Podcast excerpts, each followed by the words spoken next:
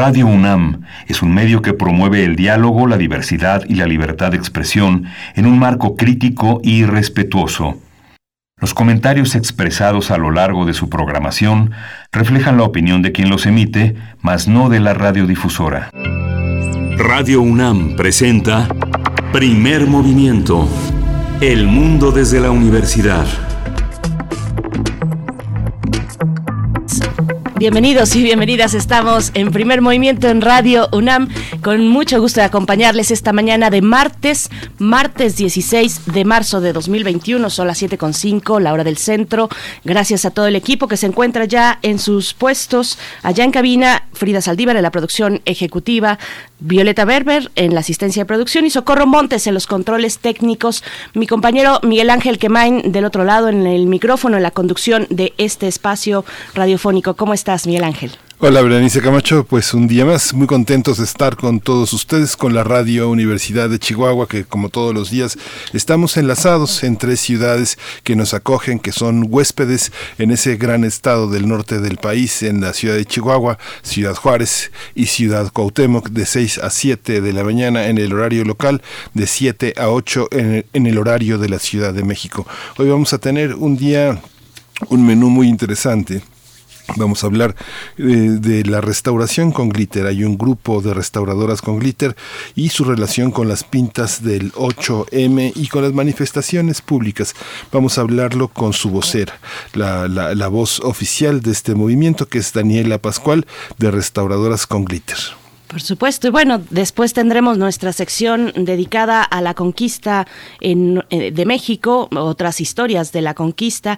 Eh, vamos a estar conversando, como es costumbre, con Federico Navarrete en esta sección. Él es historiador, antropólogo e investigador del Instituto de Investigaciones Históricas de la UNAM. Es escritor también. Si no lo ha leído, pues eh, se pierde una buena oportunidad de, de acercarse a la historia y a otros temas también desde una mirada pues bastante, bastante ágil bastante crítica también, pero muy, muy además divertida. Así es que bueno, Federico Navarrete nos estará contando acerca de la conquista, conquista, invasión, rebelión. ¿Qué pasó en 1521? Es el tema para esta mañana. Sí, vamos a tener también los martes de Meyer, como cada 15 días, el doctor Lorenzo Meyer, profesor, investigador universitario, de historiador del siglo XX mexicano, del siglo XX a la actualidad, tratará el marco legal de los energéticos y el cambio. Lo que ayer vimos como los, los, los amparos y toda la, toda la discusión que hay en torno al conflicto de intereses que el presidente considera por parte de algunos jueces. Así es, y bueno, para la nota del día estaremos conversando sobre el caso de Cuauhtémoc Gutiérrez de la Torre, eh, pues esta acusación, esta orden de detención y también, bueno, mm, la fuga de Cuauhtémoc Gutiérrez de la Torre o al menos esta incapacidad de las autoridades para hacer eh, efectiva esta orden de aprehensión, el que, como ustedes saben, desde hace mucho tiempo, pues es eh, investigado y acusado de trata por trata de personas y asociación delictuosa. Pues vamos a comentar acerca de este caso con Juan Omar Fierro, él es reportero de proceso. Sí, vamos a tener también en la, en la, en la, hoy la poesía necesaria, hoy va a estar en voz de Berenice Camacho. Con mucho gusto, por supuesto. Ya está lista la poesía para llegar a nuestra mesa del día. ¿Qué pasa en el Tribunal Electoral del Poder Judicial de la Federación? Pues vamos a conversar al respecto con el doctor Juan Jesús Garza Onofre, Tito Onofre, así le conocemos, Tito, Tito Garza Onofre en redes sociales, es muy activo eh, y siempre trae muchos temas a la conversación respecto al Poder Judicial. Bueno, él es investigador de tiempo completo del Instituto de Investigaciones Jurídicas de la UNAM, maestro en estudios avanzados en derechos humanos, argumentación jurídica y doctor en filosofía del derecho. Esto para nuestra mesa del día, el Tribunal Electoral del Poder Judicial de la Federación. Miguel Ángel. Sí, y vamos a nuestra información, como todos los días, relacionada con COVID-19. Vamos. COVID-19. Ante la pandemia, sigamos informados. Radio UNAM. La Secretaría de Salud informó que el número de decesos por enfermedad de la COVID-19 aumentó a 194.944. De acuerdo con el informe técnico que ofrecen todas las tardes las autoridades sanitarias, los casos estimados son 2.361.702. En información internacional, este lunes más países europeos se sumaron a la suspensión de la aplicación de la vacuna desarrollada por AstraZeneca ante una posible relación con su inoculación y casos de trombosis. Los gobiernos de esos países esperan un pronunciamiento de la Agencia Europea del Medicamento, la EMA por sus siglas, que la semana pasada recomendó seguir administrando las dosis al considerar que los beneficios superan los riesgos. Por su parte, la Organización Mundial de la Salud eh, reiteró su llamado a no suspender las campañas de vacunación con las dosis producidas por AstraZeneca. La OMS informó que su panel de expertos revisa los informes relacionados con la vacuna y prometió publicar sus hallazgos lo antes posible, pero destacó que es poco probable que cambie sus recomendaciones para el uso generalizado, aún en países donde la variante sudafricana del SARS-CoV-2 pueda reducir su eficacia. En información de la UNAM, la pandemia nos ha puesto el reto de tolerar emociones como la tristeza, la soledad, ansiedad, el miedo, el estrés, la incertidumbre, la confusión, la frustración, la impotencia, el enojo o incluso el hastío. Así lo afirmó Gabriela Gómora Figueroa, jefa de sede y psicoterapeuta del programa Espacio de Orientación y Atención Psicológica en el Instituto de Fisiología Celular de la UNAM. Al participar en el Conservatorio Desafíos Emocionales asociados a la pandemia, este especialista sostuvo que es como un vaivén de emociones que toda la población hemos estado experimentando.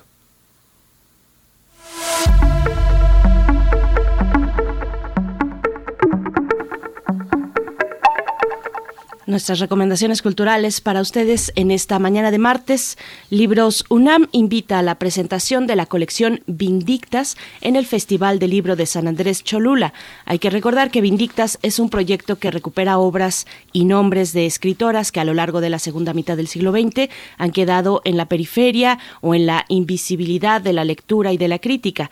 En esta presentación participa Paola Velasco e Isabel Flores. Sí, la transmisión va a estar disponible a las 6 de la tarde de este martes en la página de Facebook de la Secretaría de Artes y Cultura de Cholula.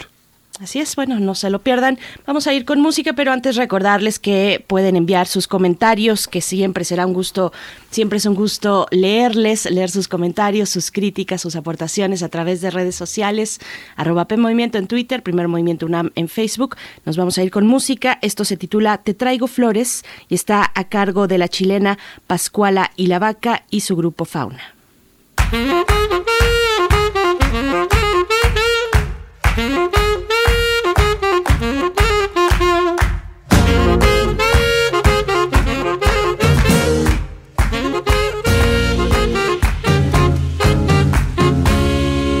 Flores en la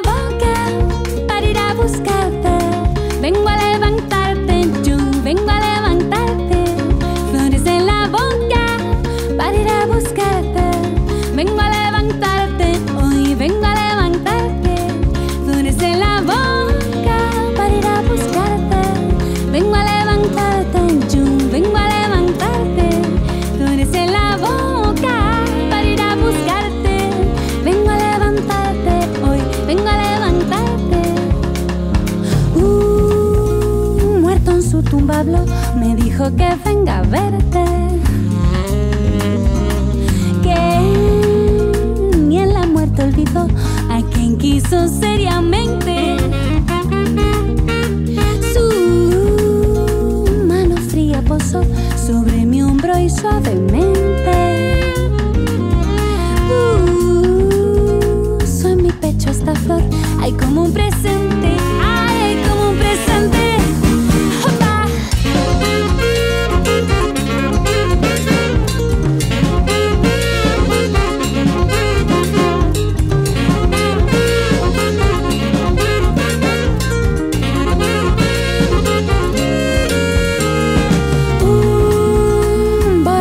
borrachito pasó y me envalentonó para verte. Dijo que es santo el amor, que un borracho nunca miente. Desamarré mi pudor con un poco de aguardiente. Y puse en mi boca una flor, hay como un canciones en la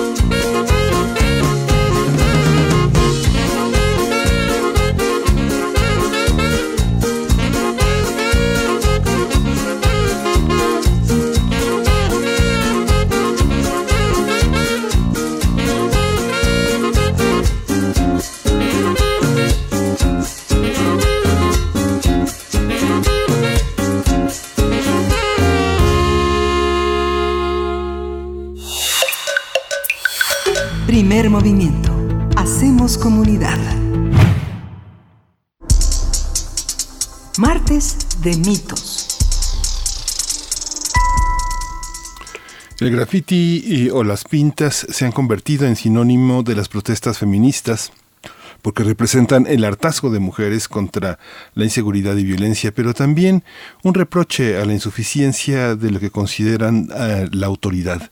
Por ello, el colectivo Restauradoras con Glitter piden conservarlas y que sean parte de la memoria de una sociedad que urge una vida libre de violencia para las mujeres. Y es que el graffiti también podría ser una de las herramientas más importantes para entender la situación de las mujeres en el país, tanto en el presente inmediato como de forma histórica.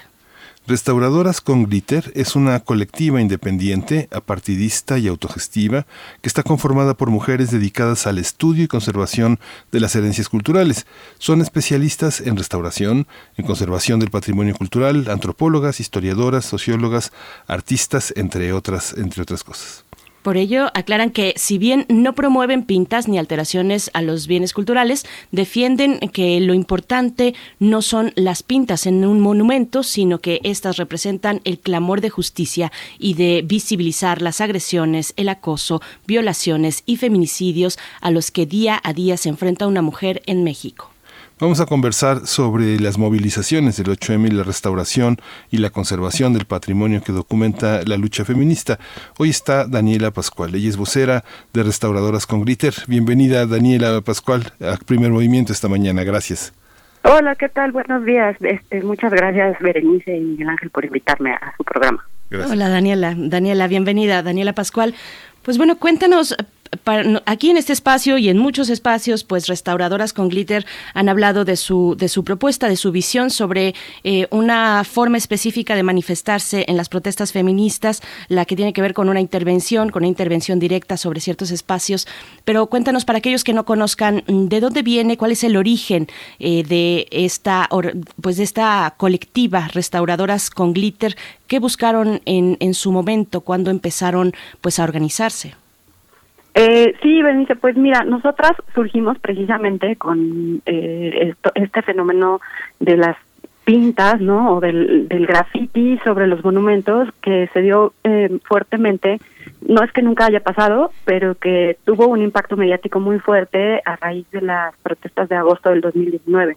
¿no? y de esto que sucede sobre la columna de la independencia sobre el monumento y pues de, de pues sí de toda la opinión pública y, y, y, digamos la criminalización que se hace sobre la protesta feminista a raíz de que esto sucede en los monumentos.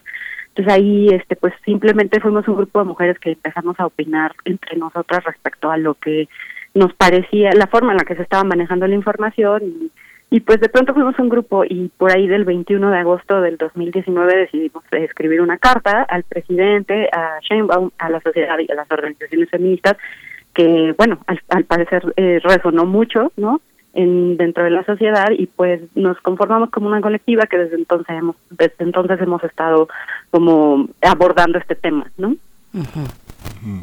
este Daniela hay una eh, o sea digamos la idea es que lo que pintan se quede verdad la idea es principalmente considerar que estas manifestaciones pues son intervenciones sociales sobre los aspectos sobre todo simbólicos del monumento no los monumentos en espacio público están ahí porque representan algo, ¿no?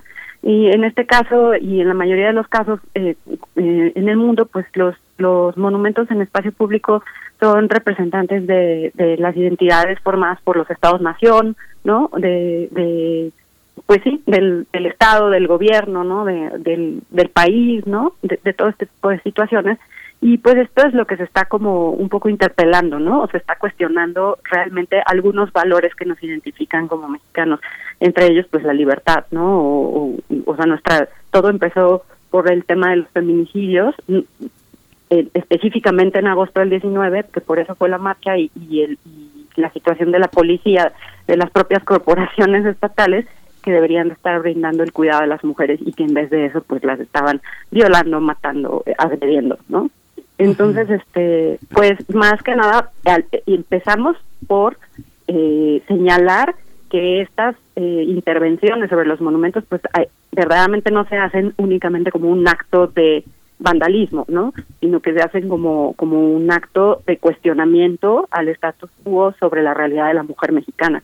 Y posteriormente, pues sí, abogamos por, eh, por, lo, eh, por, si no por su conservación, por lo menos por su documentación y su registro, por su valor social, ¿no? Y, e histórico.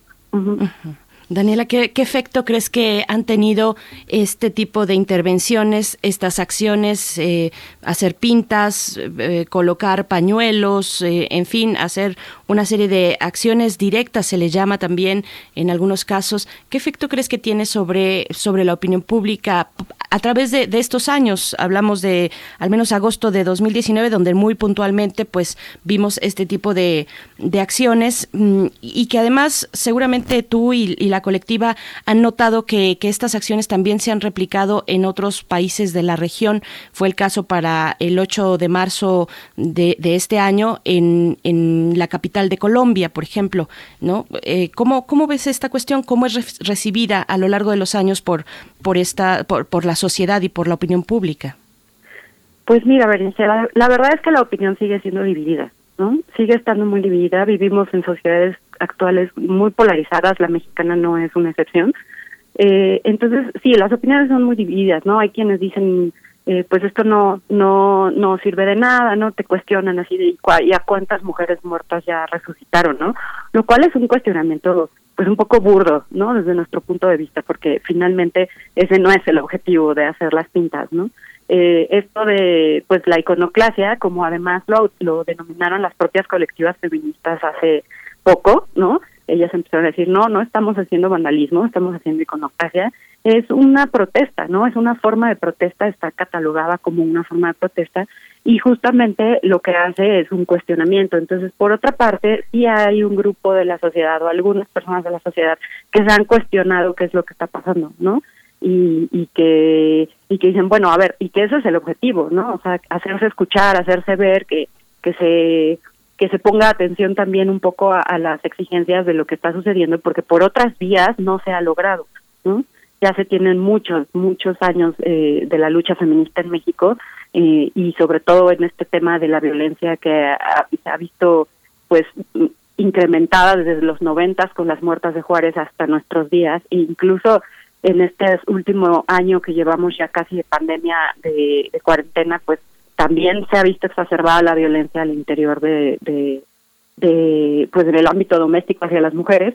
Y, y pues lo que se busca es que eh, se reconozca principalmente que existe este problema no que este problema que es de salud pública y que y, yo creo que desde ese punto de vista sí se ha logrado por lo menos poner sobre la mesa el tema no. Fíjate que, bueno, es, es un tema polémico porque la, este, hablas de monumentos, pero la antimonumenta de alguna manera se concibe como una especie de happening, que es, eh, su, su, su, vida también es efímera y circunstancial. Lo que ha pasado, por ejemplo, con los grandes movimientos eh, en el mundo, tanto en América, en Estados Unidos y en Europa, es que la documentación fotográfica y la reexpresión, la recirculación en las calles, vuelve a traer eh, memoria de hechos muy duros. No sé, pienso en, en, en, en este, en Varsovia, por ejemplo, eh, uh -huh. se, se, se, expone reiteradamente las pintas que hubo en el gueto de Varsovia y las pintas que, los, eh, que, el, que, que, todo el, este mundo nazi eh, estaba en contra de los judíos, toda la señalización. Pero también, por ejemplo, hay un caso en Ciudad Juárez hay un movimiento de acción poética en la que las figuras que, la, que los departamentos forenses y de criminología colocan en el piso sobre las víctimas caídas está presente. Incluso los, eh, los, el, el, transporte de la ciudad en Ciudad Juárez se detiene, eh, se detiene bajo distintos em, calendarios, se detiene a recitar un poema en nombre de la persona que cayó y se dice su nombre, se dice su nombre. Hay distintas maneras como de, de representar, de representar esto eh, incluso en las ciudades donde atropellan a una persona, donde alguien choca o donde alguien lo matan, colocan los familiares una cruz que recuerda el lugar donde las personas cayeron y ponen tradicionalmente en su aniversario flores o, o van a rezar. ¿Cómo, ¿Cómo entender todo este conjunto de manifestaciones? ¿Cuáles se quedan? ¿Cuáles se van? ¿Cuáles este, este, los ciudadanos que no están de acuerdo tienen que soportar sobre las paredes como una especie de monumento, cuáles se tienen que lavar y registrar fotográficamente. Pues mira, en realidad eso eh, lo decide la propia dinámica del movimiento, ¿no? O sea, uno como a lo mejor como autoridad, como especialista, lo que tiene que tener es la sensibilidad para comprender y sobre todo, como te decía, para reconocer qué es lo que está sucediendo. Y yo lo que siento es que eh, aquí no se está no está viendo el reconocimiento del problema como tal. Esto es lo que buscan estos movimientos, ¿no? Estas acciones que me mencionas, por ejemplo, en Ciudad Juárez o el tema de las antimonumentas o, o esto que lo propio que tú me mandabas me mencionabas ahorita el gueto de Varsovia o que sucede por ejemplo con los campos de concentración en Auschwitz no en, eh, bueno en Alemania en general no o sea cómo conservas o cómo reinterpretas o resignificas este tipo de de restos o de en donde sucedieron cosas atroces o de acciones que lo que buscan es precisamente recordar y no olvidar que algo está pasando, ¿no? Mantenerlo presente porque pues lo o sea una de las grandes máximas del feminismo no lo que no se nombra no existe. Entonces un poco ante la falta de respuesta también de quienes de quien del aparato del sistema no que, que debería también de estar eh, garantizando la vida digna de las mujeres y su, pues, simplemente el hecho de que no se estén matando. Ahora ya cuando empezamos nosotras decían son nueve mujeres al día ahora están entre diez y once al día no entonces hay claramente hay un recrudecimiento y una estrategia que no está funcionando y eso es lo que se interpela, ¿no? Entonces, ¿hasta cuándo? Pues nosotras decíamos, por ejemplo, ¿no? A tu pregunta de si decíamos que se, se tienen que quedar o no las pintas, decíamos, hasta que veamos una mejora en lo que está pasando, porque el objetivo de esto es recordar y hacer patente que se tiene un problema social que se, y que se debe de tomar acción al respecto. Ahora, esto, pues sí, causa incomodidad porque probablemente no estaba, es un problema, como te digo, que no está reconocido, que causa incomodidad social, que no estaba planeado en las agendas a lo mejor de, las administraciones actuales, ni anteriores, ni en ningún lado.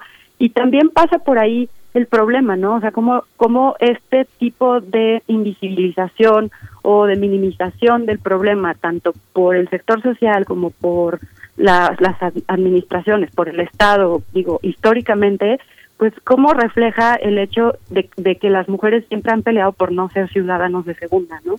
Eh, leía ayer un artículo muy, muy, muy interesante de Aida Hernández en Rompeviento, donde justo mencionaba y hacía un recuento histórico de todos los movimientos de izquierda en Latinoamérica y cómo las mujeres siempre lo han apoyado y siempre han sido parte de, y nunca se les ha, su agenda y sus temas nunca llegan, ¿no?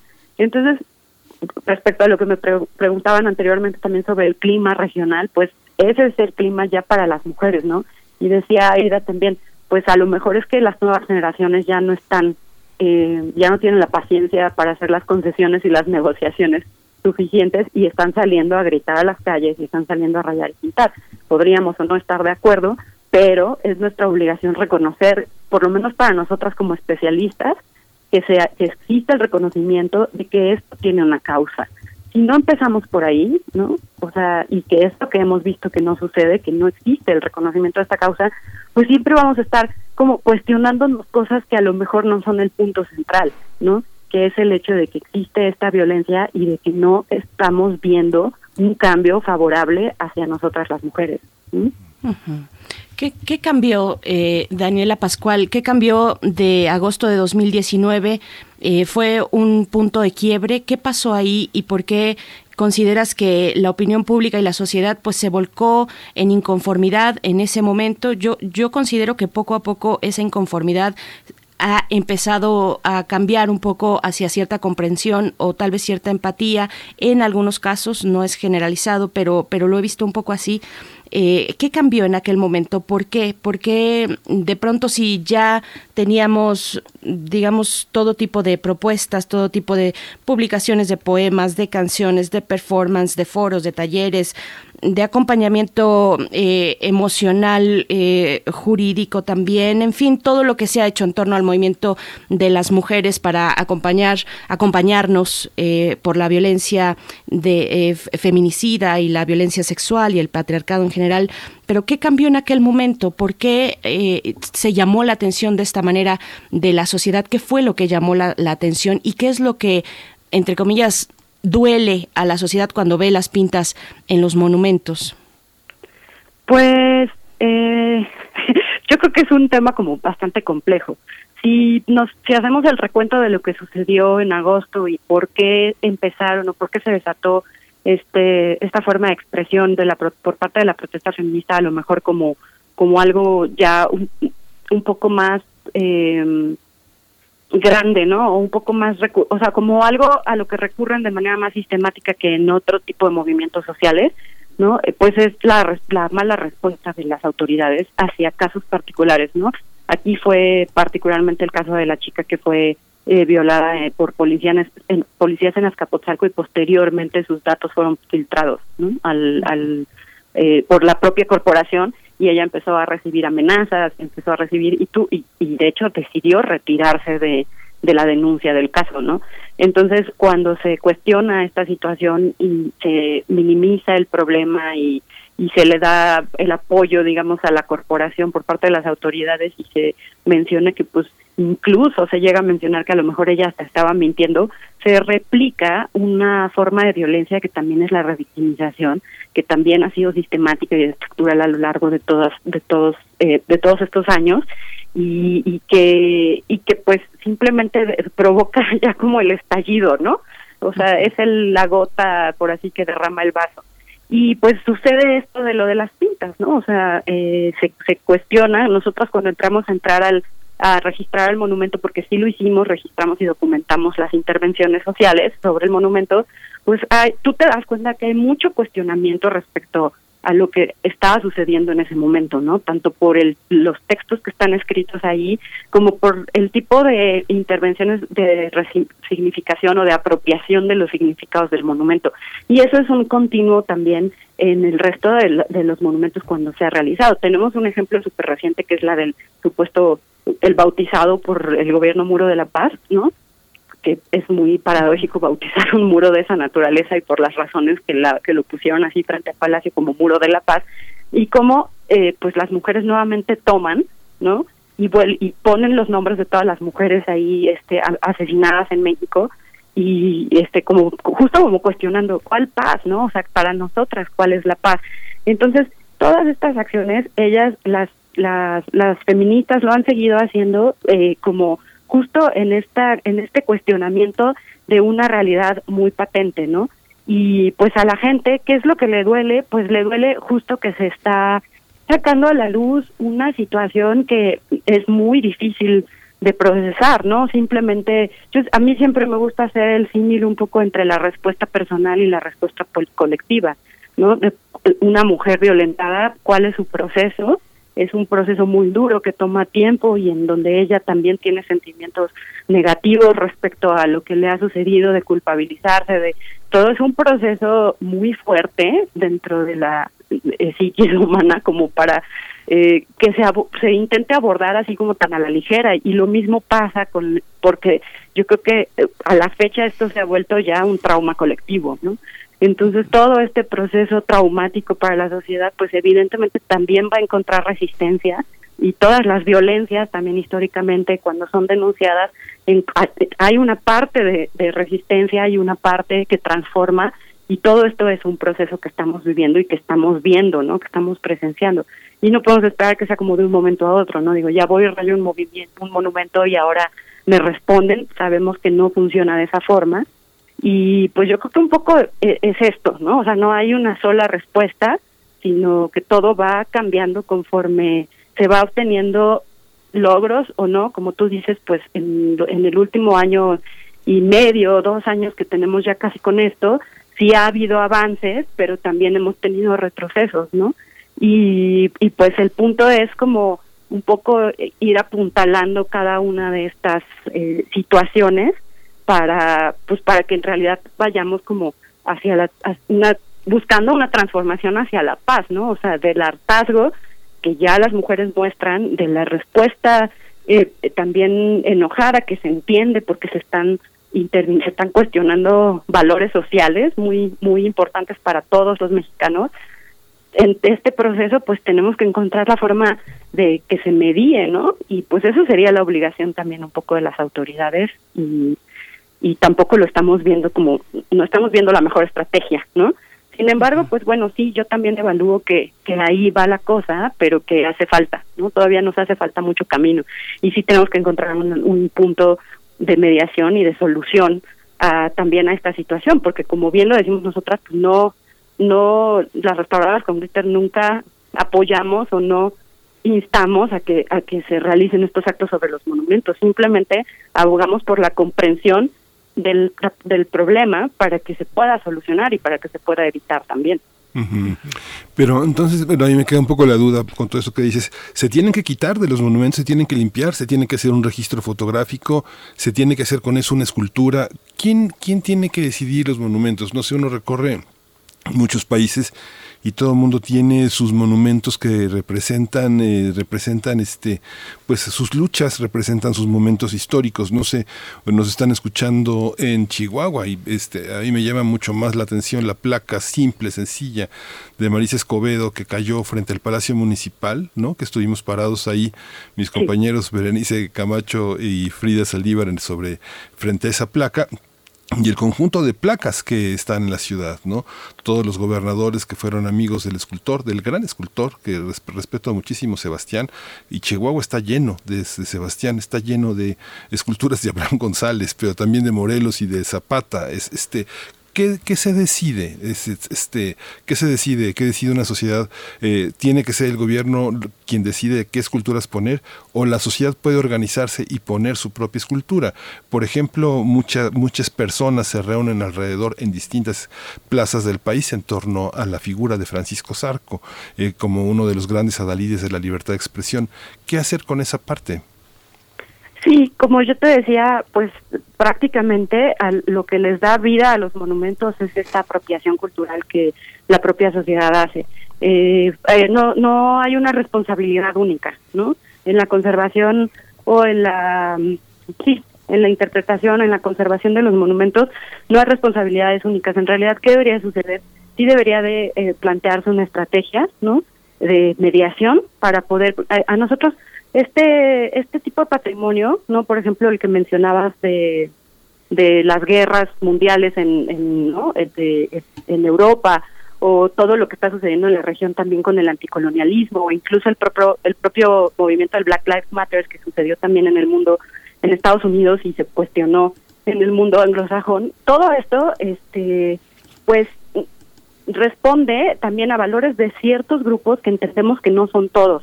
Entonces lo que tendría que iniciarse ahí es un proceso de mediación para lo que nosotros en conservación llamamos patrimonios difíciles, ¿no? Que es son territorios, digamos el- los los monumentos son territorios o, o los lugares de memoria se vuelven territorios un poco de disputas de discursos.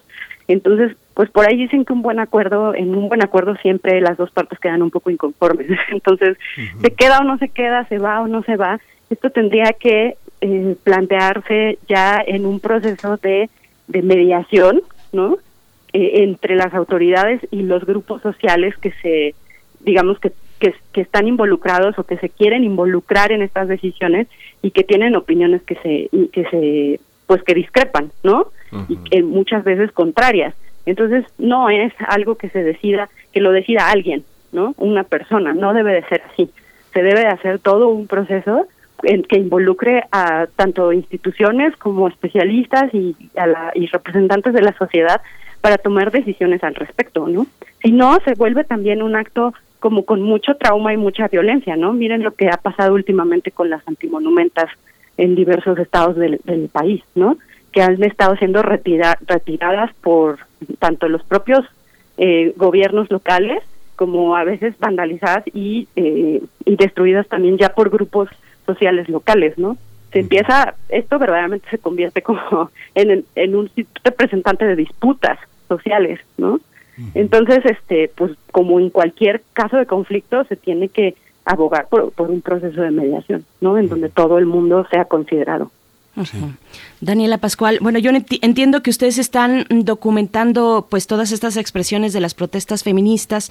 eh, ¿cuáles son, de por cómo se caracterizan estas, eh, digamos, esta iconografía en un país eh, con una larga tradición de protesta, de visibilización de la protesta? ¿Qué lugar ocupa la expresión de la protesta feminista? tenemos, por ejemplo, una de las más recientes y poderosas protestas, pues las que fueron por la exigencia de justicia y de aparición con vida de los 43 de Ayotzinapa entre 2014 y 2015. En aquel momento yo recuerdo el graffiti o los grafitis que se fueron pintando a lo largo de la marcha imágenes de Lucio Cabañas, por ejemplo, en stencil en las paredes, lo que pasó incluso en la puerta de Palacio Nacional, un grupo le prendió fuego a la puerta de Palacio Nacional. ¿En qué se distingue la iconografía de la protesta feminista en México, Daniela? Eh, pues bueno, toda lucha tiene sus símbolos, ¿no? Entonces, este, vas a poder encontrar todo este tipo de este símbolo de lo femenino, ¿no? Que es el símbolo de Venus como el espejo, es uno de los principales. Muchas veces vas a encontrar eh, eh, pintas o expresiones que se refieren a las distintas a las distintas corrientes, ¿no? Ideológicas que están dentro del movimiento político del feminismo. Eh, obviamente también lo que es muy importante, porque es un poco el tema de la lucha, vas a encontrar muchas frases y muchas pintas que son alusivas a las víctimas y, al, y a o sea, los nombres de las víctimas o incluso pues también a, las, a los tipos de violencias que se sufre como mujeres, pues eso es lo que vas a encontrar. Y también vas a encontrar, obviamente, pues eh, enojo y e ira, ¿no? O sea, frases de enojo y de ira contra los, los agresores, ¿no? Contra los perpetradores. Entonces, este, básicamente, pues vas a encontrar en, en general una iconografía de denuncia de la digamos, de la opresión de la mujer, ¿no? Entonces, cuando se intervienen las, los monumentos, eh, también se intervienen eh, dependiendo de su significado, ¿no? Entonces, yo les ponía el ejemplo mm, mm, el, el monumento que desató esta situación, eh, que por ejemplo es el, en la columna de la independencia, en la parte de abajo están representadas en, las, en cuatro figuras femeninas unas esculturas que representan la paz, la guerra, la justicia y no me acuerdo cuál es la otra, entonces, por ejemplo, en, los, en las representaciones de la paz y de la justicia, lo único que hacen es poner unos símbolos de interrogación, ¿no?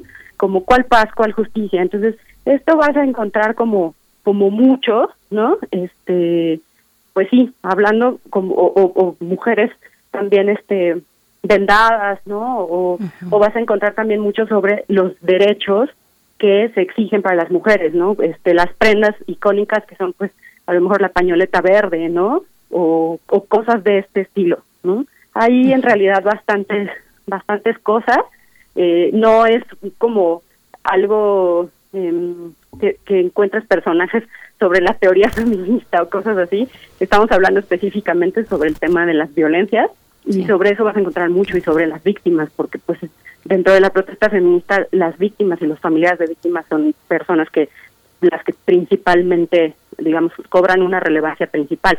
Entonces vas a encontrar carteles de pesquisas de búsqueda, vas a encontrar este, ¿no? nombres y todo este tipo de acciones como también un poco significativas. El performance es algo muy muy común también, ¿no? En, la protesta, el uso del cuerpo de la propia mujer para la protesta. Esos son como los símbolos un poco.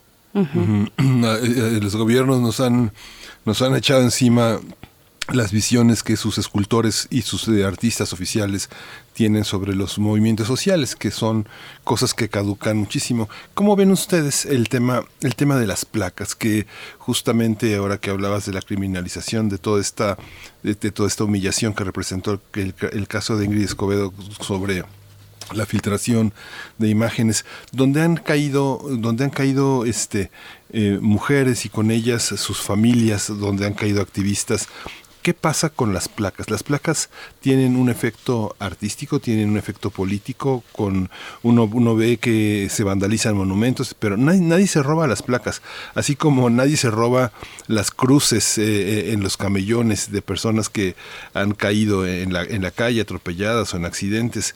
¿Qué pasa con esta parte? ¿Cómo cómo lo observan? ¿Las placas comunican? ¿Son importantes o solamente pintas o grafitis?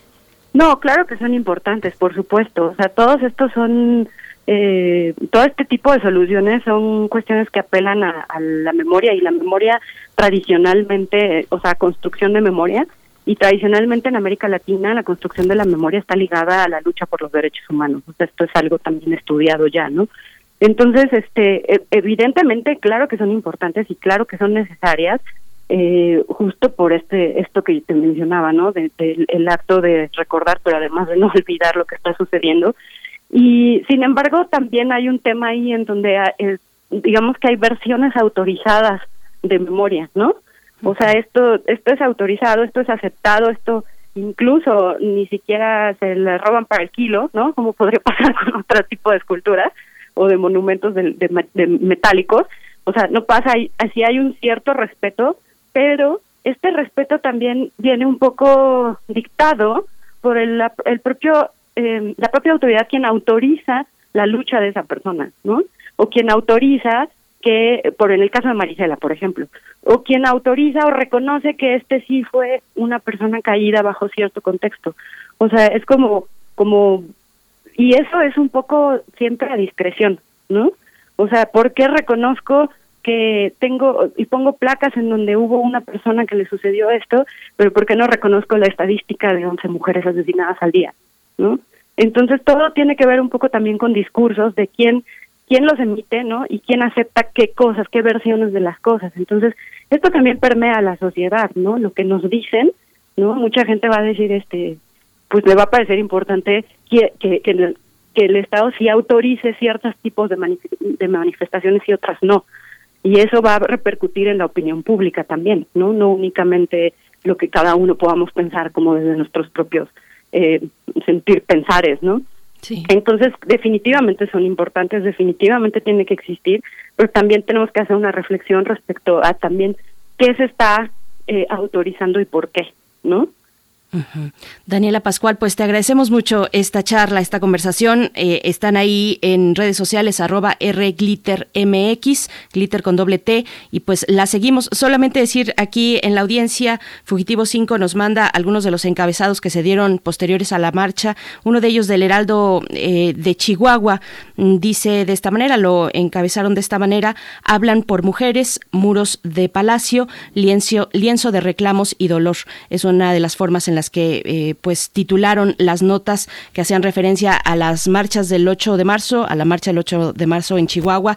Te agradecemos mucho, Daniela Pascual, por esta charla y pues nos encontramos pronto. Sí, muchas gracias a ustedes, que estén muy bien. Gracias. Gracias. Vamos a, vamos a ir a música, vamos a escuchar de latinoamericana Alex Ambanter.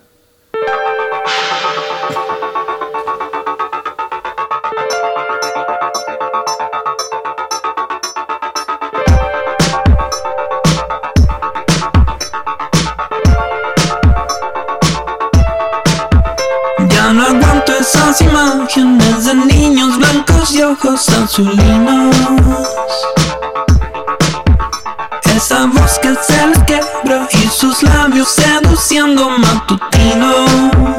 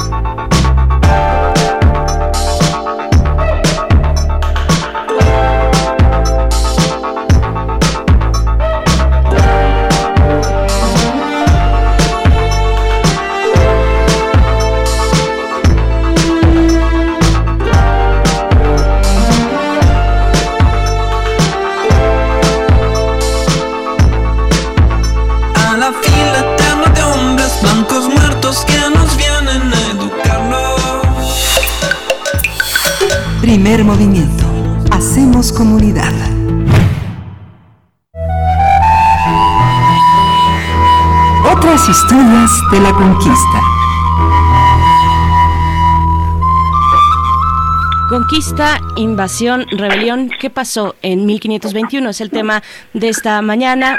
Damos la bienvenida a Federico Navarrete, historiador, antropólogo, investigador del Instituto de Investigaciones Históricas de la UNAM. ¿Cómo estás, Federico? Qué gusto saludarte esta mañana. Hola, buenos días, Berenice. Buenos días, Miguel Ángeles. Buenos días, saludarlos, como siempre. Gracias, Y- bienvenido. Te escuchamos. Pues sí, miren, el tema surgió de que último, desde hace ya dos años que ha empezado esta conmemoración de los eventos de Conquista de México, eh, ha habido todo un debate de precisamente de cómo llamarla, de qué nombre darla y cuál sería el concepto político más claro para explicar lo que pasó en esos años. Y ese debate pues se ha hecho más álgido ahora en, en 2021 que, que se van a cumplir justamente los 100 años de la caída de México Tenochtitlan, que, que, que pues la mayor la mayoría de las personas coinciden en que es como la cumbre de eso que llamamos conquista, ¿no? Eh, diversas voces han criticado el vocablo conquista porque les parece que tiene, no acabo de entender el argumento, pero a mucha gente le parece molestarle el vocablo conquista porque parece implicar una legitimidad. O sea, en teoría, si los españoles vinieron y conquistaron por la fuerza, eso los convertiría en gobernantes legítimos de este país y los indígenas estarían derrotados. Y entonces mucha gente reacciona pues un poco enojada con esa interpretación que en efecto es muy simplista y habla de que no se debe decir conquista, sino que se debe hablar de invasión o se debe hablar de, inclusive hace dos años unos historiadores proponían irrupción española, así que pues que llegaron de la nada, que sí es cierto, y pues provocaron todo tipo de, de cosas, eh, irrumpieron en el escenario mesoamericano, y, y este y por otro lado, este debate sobre lo que hicieron los españoles se acompaña con un debate sobre lo que hicieron los indígenas. Es decir, se rebelaron, se independizaron, fueron liberados por los españoles. Y entonces creo que eh, en esta intervención eh, voy a mencionar algunos de estos eh, puntos y argumentos a favor de cada, de cada término, sin pretender acabar el debate, porque pues esto es algo que, que va a durar mucho y va a ser difícil que lleguemos a un acuerdo.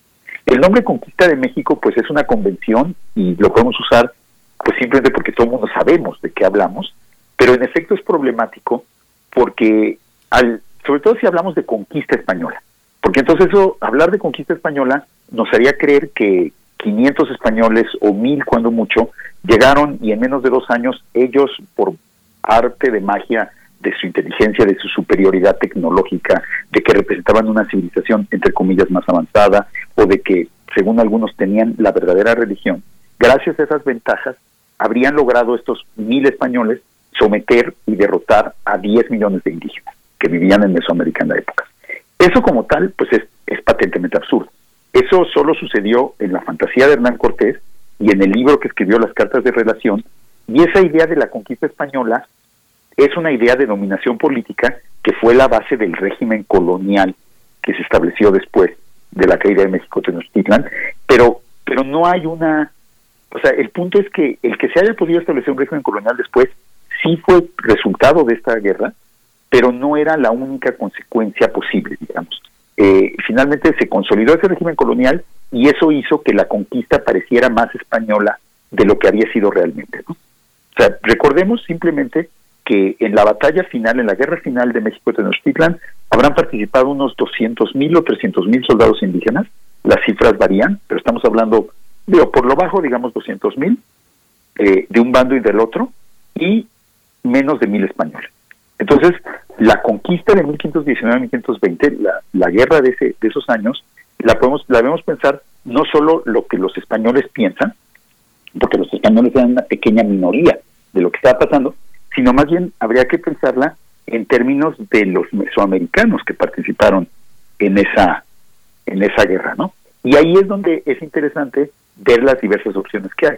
O sea, la idea de que fueron eh, de que fue una rebelión, pues es cierta, porque por ejemplo los chalcas, los huejotzingas, los la gente de Zempoala, eh, de la región de Veracruz, eran pueblos que habían estado sometidos a, a los mexicas y que aprovecharon la llegada de los españoles para romper ese sometimiento y combatir a sus antiguos dominadores, los mexicas, del lado de los españoles, aliados con los españoles. Entonces, en este caso de estos pueblos, sí se puede hablar que hubo una rebelión y, sí podríamos decir que una de las razones del triunfo español eh, o, del, o del, tri- de la derrota de los mexicas fue que se unió la, la irrupción española, la invasión de los españoles, se unió o provocó es una amplia rebelión indígena que, que llevó a la caída de- del, del dominio mexica.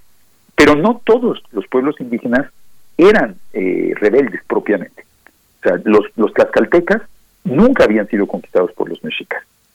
Entonces, los principales aliados de los españoles y de alguna manera los que podríamos decir que fueron artífices de la conquista en buena medida, tanto como Hernán Cortés, serían los tlaxcaltecas a mi juicio, no eran propiamente rebeldes. Ellos eran enemigos de siempre de los mexicas y lo que hicieron fue aprovechar la circunstancia de la llegada de los españoles y de la rebelión de muchos vasallos de los mexicas para mantener su rivalidad geopolítica con los mexicas y para vencer a sus enemigos. Creo que es importante eh, hacer esta aclaración que no todos los indios eran rebeldes, sino había los otros que siempre habían sido independientes, para que luego no venga esta acusación que se suele hacer contra los indígenas que se, que se aliaron junto con los españoles, contra los mexicas, que los tachamos de traidores, ¿no? Porque supuestamente debieron haber defendido a los mexicas. Pues no, muchos de ellos eran sometidos por los mexicas y los otros, pues en realidad nunca habían estado sometidos por ellos y no tenían por qué defender a un enemigo histórico, ¿no? Entonces creo que para entender lo que pasó en 1519-1521 es muy importante entender que fueron las decisiones de los mesoamericanos las que pues las que de alguna manera llevaron a la victoria a los enemigos de los mexicas, incluidos los españoles, y que y que ese- hay que entender las motivaciones de estos pueblos rebeldes y de estos pueblos que siempre habían sido enemigos de los mexicas. Ahora, lo que es interesante de toda esta reflexión es que podríamos dejar de hablar de conquista porque podríamos hablar de gran rebelión o podríamos hablar de una guerra internacional, porque realmente pues lo que la conquista fue fue una guerra internacional en que por un lado estaban Tlaxcala, España y muchos otros pueblos y por el, por el otro lado estaban los mexicas con sus pocos aliados, porque al final les quedaron muy pocos. Este, pero por otro lado, en el siglo XVI fueron los propios indígenas que ganaron, es decir, los que está, los tlaxcaltecas, los chalcas, los huejotzincas, los que comenzaron a hablar de una conquista.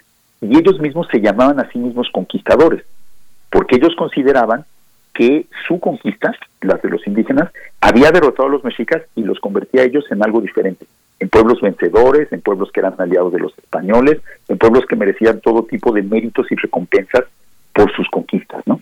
Entonces, de alguna manera, la idea de conquista que, que empezamos criticando al principio, la podemos ver diferente si entendemos la conquista no solo como una conquista española, sino también como una idea construida por los propios indígenas. Y esto nos permite entender pues lo que lo que debíamos haber entendido desde el principio, ¿no? Que que eso que llamamos conquista es un fenómeno que es en muchos aspectos mucho más indígena y mesoamericano por el número de participantes y porque los españoles en estos primeros años pues eran realmente muy pocos y tenían muy poca influencia sobre los mesoamericanos y que y que para entenderla hay que creo que el mayor error es seguir pensando esta contraposición de los españoles contra los indígenas cuando en realidad lo que llamamos conquista fue una guerra entre indígenas en la que participaron también los españoles. Pues querido Federico Navarrete, muchas gracias por poner esto en, la mesa en esta mañana. Nos quedamos con muchas reflexiones y pues con esa eh, mirada que es, que es múltiple, que tendría que ser compleja. Es complicado sacudirnos esas estructuras que tenemos sobre nuestra propia historia. Eh, mucho depende de qué, suelo, de qué suelo se está pisando cuando se habla de ese capítulo de la historia, un capítulo pues con esta magnitud y con esta complejidad. Federico Navarrete, muchas gracias. Fue un gusto. Igualmente, hasta Federica, hasta pronto. Bien, ya pues ya son, son las 8 de la mañana, querido Miguel Ángel. Sí, son las 8 de la mañana, le decimos hasta mañana a la Radio Universidad de Chihuahua. Nos escuchamos de 6 a 7, de 7 a 8. Quédese con nosotros aquí en Primer Movimiento, quédese en Radio UNAM. Regresamos en unos minutos. Síguenos en redes sociales. Encuéntranos en Facebook como Primer Movimiento y en Twitter como arroba PMovimiento. Hagamos comunidad.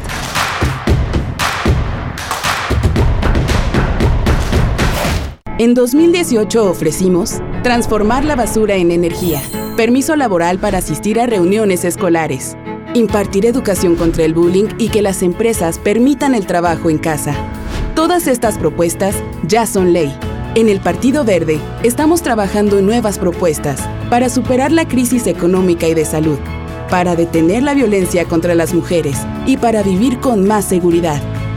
Juntos podemos cambiar nuestra realidad. Partido Verde. Duele todo lo que estamos viviendo. Duele hasta el alma. Pero si algo tenemos las y los mexicanos, es que siempre nos unimos y salimos adelante. Así que no importa si odias la política, lo que realmente importa es sanar a México. Sanar los trabajos perdidos, la inseguridad, los centros de salud. En RSP queremos sanarte a ti. RSP, sanar a México. Visita redes sociales progresistas.org. Ya inició el proceso electoral 2020-2021. Y en el Tribunal Electoral de la Ciudad de México, protegemos tus derechos político-electorales respetando todas las medidas de seguridad sanitaria. Con el fin de brindarte la atención que mereces de forma segura, habilitamos la modalidad a distancia. Llama al 55 53 40 4600. En caso de que nos visites, te invitaremos a seguir los protocolos de salud. Tribunal Electoral de la Ciudad de México, garantizando justicia en tu elección. Los intérpretes de ayer y hoy tienen un espacio donde fluir. Panorama del Jazz con Roberto Aimes, lunes a viernes a las 19 horas. Sé parte del ritmo y su significado.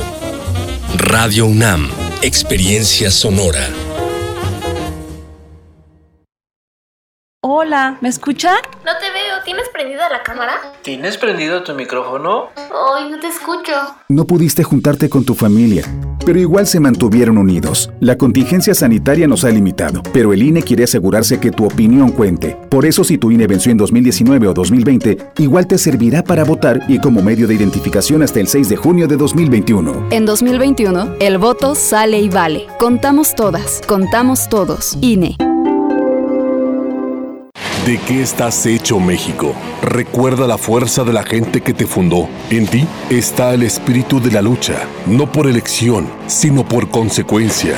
No elegimos ser guerreros. La adversidad nos hizo herederos de mujeres guerreras, de filósofos, ingenieros y emprendedores.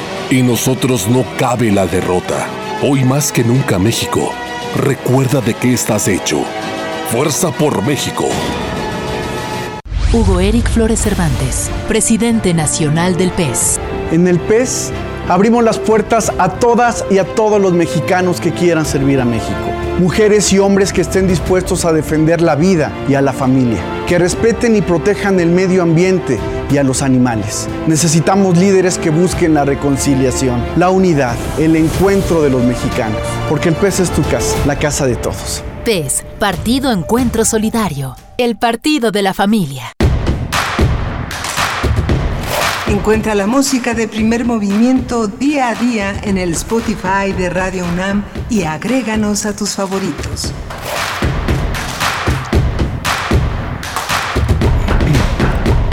Hola, buenos días. Eh, en este 16 de marzo a las 8 de la mañana con 4 minutos regresamos aquí a primer movimiento. Estamos en cabina, Socorro Montes en los controles técnicos, Frida Saldívar en la producción ejecutiva, está eh, Violeta Berber en la asistencia de producción y está Berenice Camacho del otro lado del micrófono. Bienvenida, Berenice.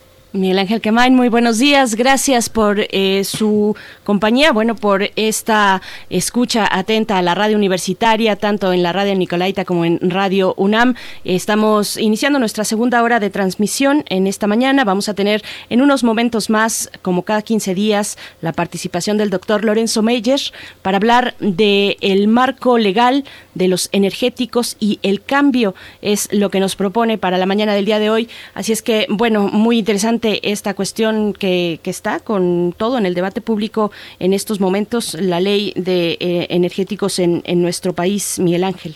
Sí, justamente ese va a ser el tema que ha elegido el doctor eh, Lorenzo Meyer para eh, discutir esta mañana y justamente eh, venimos también de, de, saludar a la radio Nicolaita que como todas las mañanas desde Morelia, Michoacán, nos enlazamos también a este esfuerzo que a primera hora emprendemos con Chihuahua y que ahora de 8 a 9 de la mañana continuamos con, eh, con, con, con, Morelia, con Michoacán, con la eh, Universidad Nicolaita allá en San Nicolás, eh, en San Nicolás de Hidalgo.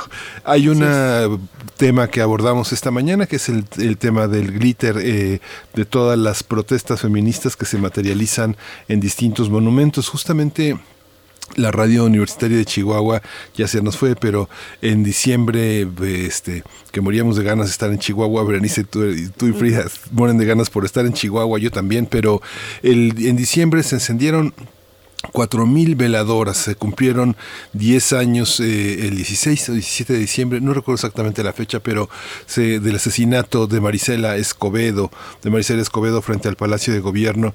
Eh, recordaba, siempre recuerdo, Berenice, que estuvimos parados frente a esa placa con mucha emoción, con mucha indignación sobre lo que sucedió, pero son estas cosas que pasan. Está la delita enfrente y pues ni una veladora le prenden a la delita y al monumento verdaderamente eh, ilegible que hay enfrente también en la plaza de gobierno, pero esa placa en su sencillez, en su aparente insignificancia, reunió cuatro mil, cuatro mil veladoras en la plaza, en la plaza de Chihuahua, cuatro mil luces que siguen iluminando el camino de su hija, el camino de ella y el camino de muchas mujeres en todo el país que caen, que caen víctimas de su, de su protesta. Hay quienes no resisten, no resisten ver a las víctimas protestando por, por este, por el daño que les hicieron, quieren que callen, pero esa es la prueba y lo mismo, yo no sé si conoces, Berenice, esta, esta carretera de Tampico Amante, este, es una, es una carretera en la que son, son cruces allá en Tamaulipas que varios, varios, no solamente, no, también Ciudad Madero, lleno, lleno de veladoras, lleno de cruces, eh, la gente se para, prende una vela, es muy impresionante porque son, ese, hay un camino intermunicipal que llama mucho la atención porque hay muchísimos accidentes en Tampico Amante con estación Colonias, es una, es un regreso en la noche en la carretera, quien, pues quien vive ahí este es paso a paso a paso y la gente prende velas velas para recordar a sus muertos y eso es de todos los días porque es una vía que es hasta donde yo sé tengo mucho sin ir a, a, ese cruce este sigue siendo un lugar de muchos atropellados muchos accidentes pero la gente crea una especie de monumenta o antimonumenta a este a esta falta de precaución de cuidado con los transeúntes que es muy impresionante como como siguen presentes todos los días todos estos muertos ¿no? Pues sobre esa conversación que tuvimos con Daniela Pascual, vocera de Restauradoras con Glitter, tenemos varios comentarios en redes sociales. Eh, destaco este de Rosario Durán Martínez. Dice, entiendo que hay un problema que no quieren ver ni solucionar, que es agresión de todo tipo contra las mujeres y niños, pero las pintas y agresiones se desvían de la esen esencia del problema. El machismo está superado, está súper arraigado y hay que extirparlo de raíz, es lo que nos dice Rosario Durán. Y bueno, varios comentarios respecto a las expresiones de protesta eh, en el movimiento feminista, un movimiento que es muy diverso, ya lo sabemos, hay muchos feminismos, muchas expresiones desde eh, las colectivas y grupos de mujeres que pues deciden expresar esta rabia, esta inconformidad por la incapacidad de la justicia de un Estado que es el mexicano, pero que también es eh, cualquier Estado que uno quiera ver en la región y en el mundo incluso, pero bueno, para el caso de México, así es que bueno, gracias por sus, por sus comentarios. Hay solamente un último paréntesis antes de irnos con el doctor Lorenzo Meyer. En este laboratorio periodístico de la Coordinación de Difusión Cultural de la UNAM, que se llama Corriente Alterna, se publicó hace ya el año pasado, no recuerdo bien la fecha, pero está público en su, página, electrónica un reportaje sobre el paro de mujeres estudiantes en la Facultad de Ciencias Políticas y Sociales en apoyo a lo que ocurría en la Facultad de Filosofía y Letras. Hay un reportaje que precisamente da cuenta de las pintas que se hicieron en la Facultad de Ciencias Políticas y Sociales, las pintas de las eh, jóvenes estudiantes y bueno, me parece que es interesante también eh, mirar en paralelo pues esta manera de expresión, esta forma de expresión, los iconos y la iconografía en general, los rasgos gráficos de que va dejando esta protesta feminista tras su paso. Así es que bueno, está esa recomendación de corriente alterna donde un grupo de jóvenes eh, que están próximos a titularse pues realizan ahí sus primeros trabajos de una calidad de verdad de, de gran altura. Eh, así es que, y, con una asesoría de, de, pues periodistas de gran renombre en este país. No se pierda los trabajos de corriente alterna. Este, esta que me, me, mandaste a buscarlo, Berenice, ¿eh? me mandaste a buscarlo y eso se publicó el 17 de mayo del, del año pasado. Hay otra pinta también a la que refiere un tuit hoy de Antonio Elguera, este cartonista.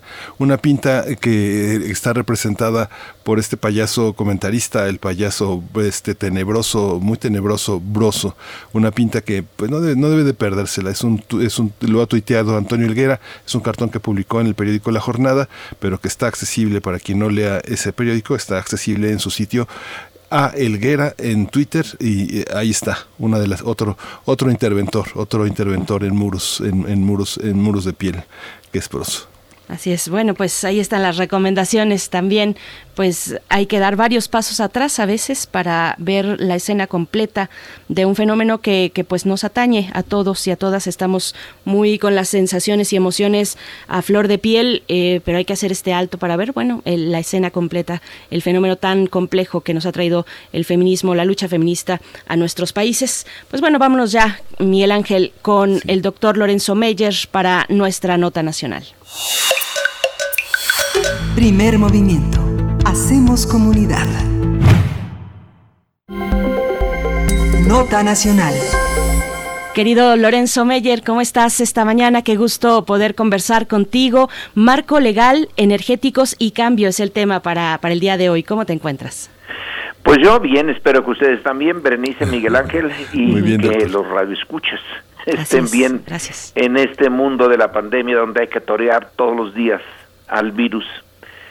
Pues quiero referirme hoy a este choque, este choque de trenes entre el eh, jefe del Poder Ejecutivo y el Poder Judicial aquí en México en torno a una ley de energéticos que tiene pues eh, que afectar intereses creados y entonces la parte afectada, las empresas eléctricas en este caso, eh, extranjeras, buena parte de ellas, se han inconformado con eh, las disposiciones de la ley y han recurrido al Poder Judicial. Y aquí eh, entramos en un campo en donde no hay una salida fácil y que también tiene pero una raíz histórica larga. Y como en política un montón de temas y de contradicciones y problemas, no se puede encontrar una solución clara, se van administrando. Y aquí la el meollo de la situación es que en, en este caso es la industria eléctrica, pero puede haber muchos otros. Durante un tiempo se van creando eh, intereses en una industria, en un campo económico, llega una transformación política y encuentra que hay un desacuerdo con eh, ese arreglo, hay que cambiarlo desde su óptica y entonces choca con intereses creados que dicen no, no se puede hacer una eh, un cambio retroactivo. La ley eh, internacional, el, la fórmula internacional es que la retroactividad es inaceptable.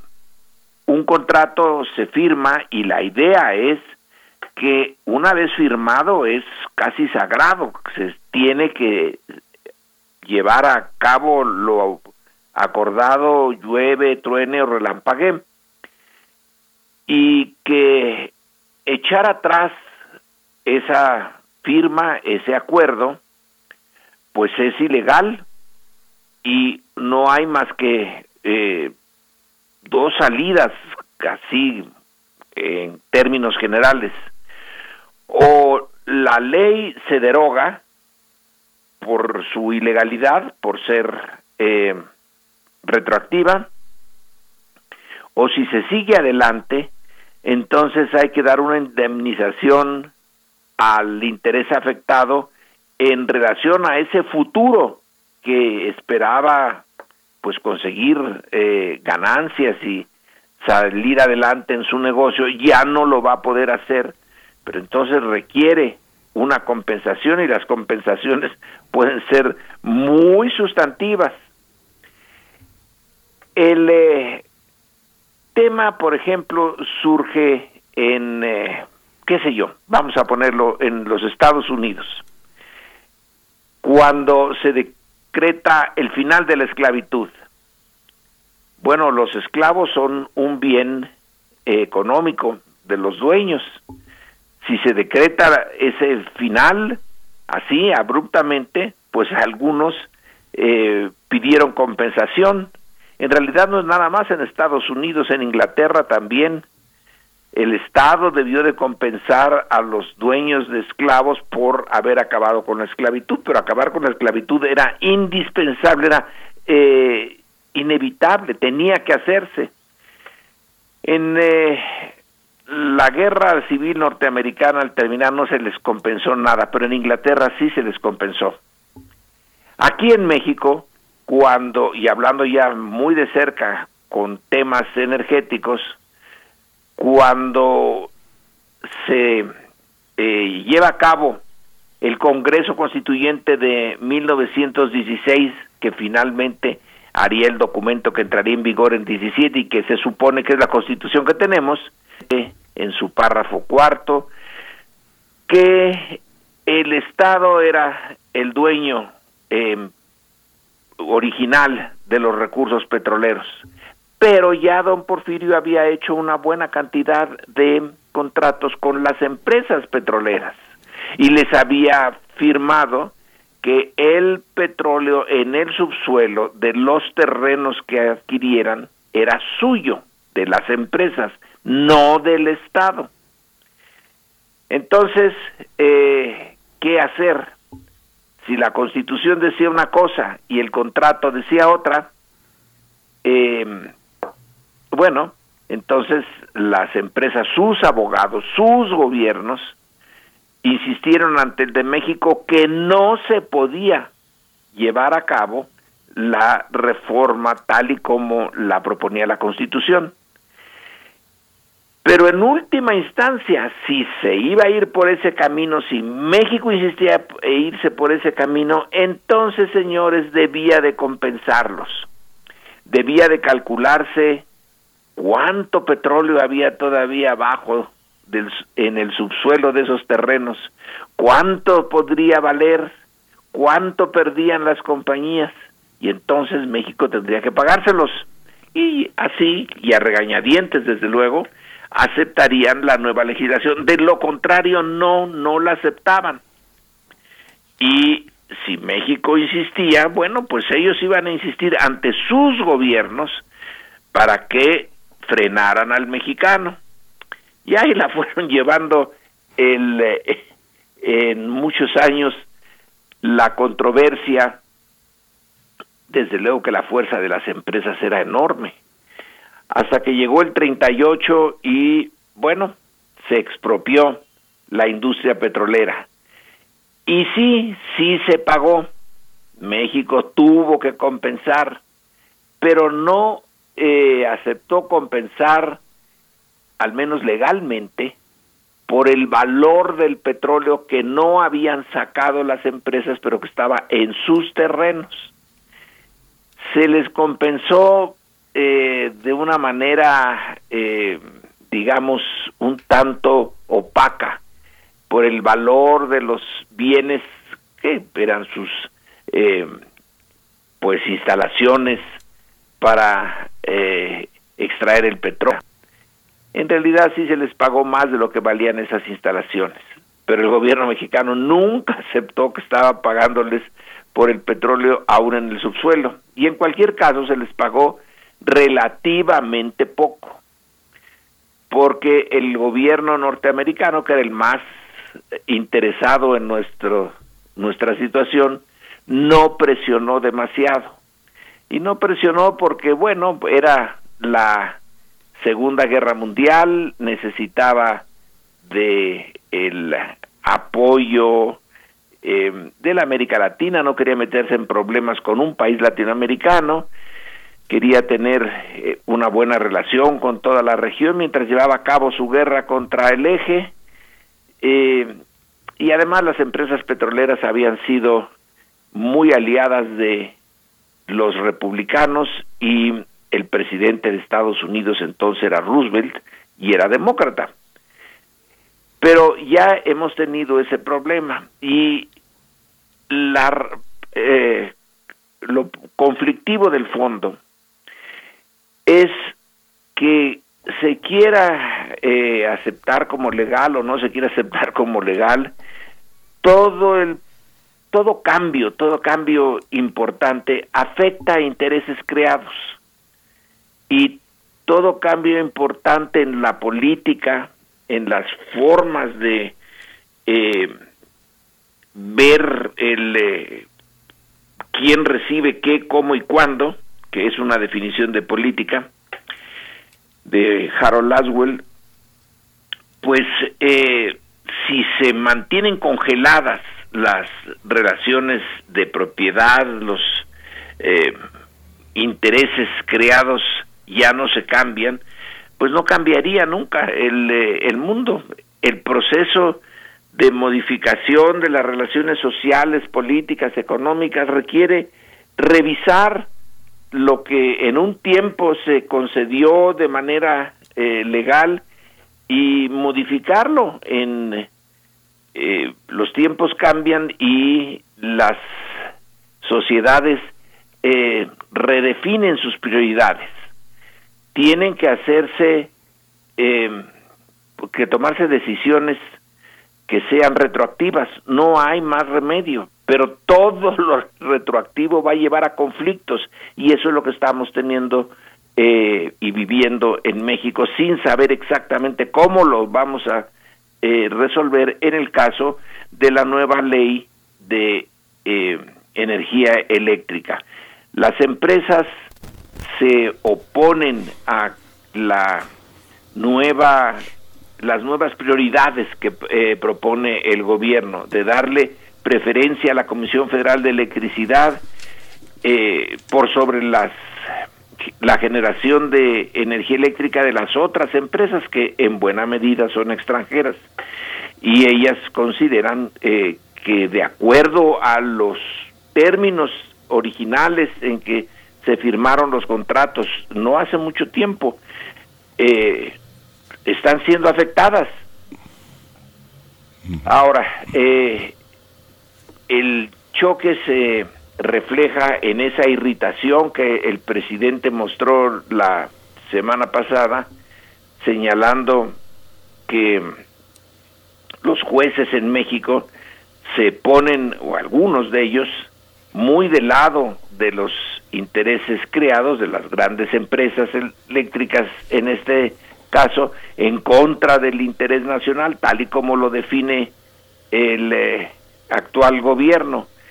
Y el, eh, desde la Suprema Corte se le el ministro Saldívar le, le contesta que los jueces son imparciales y que esa es su obligación ser imparciales eh, que no se les puede criticar por eh, en este caso ir en contra de la ley que propone el gobierno federal y bueno el choque está ahí se está desarrollando en este momento. ¿Quién sabe cómo se resolverá?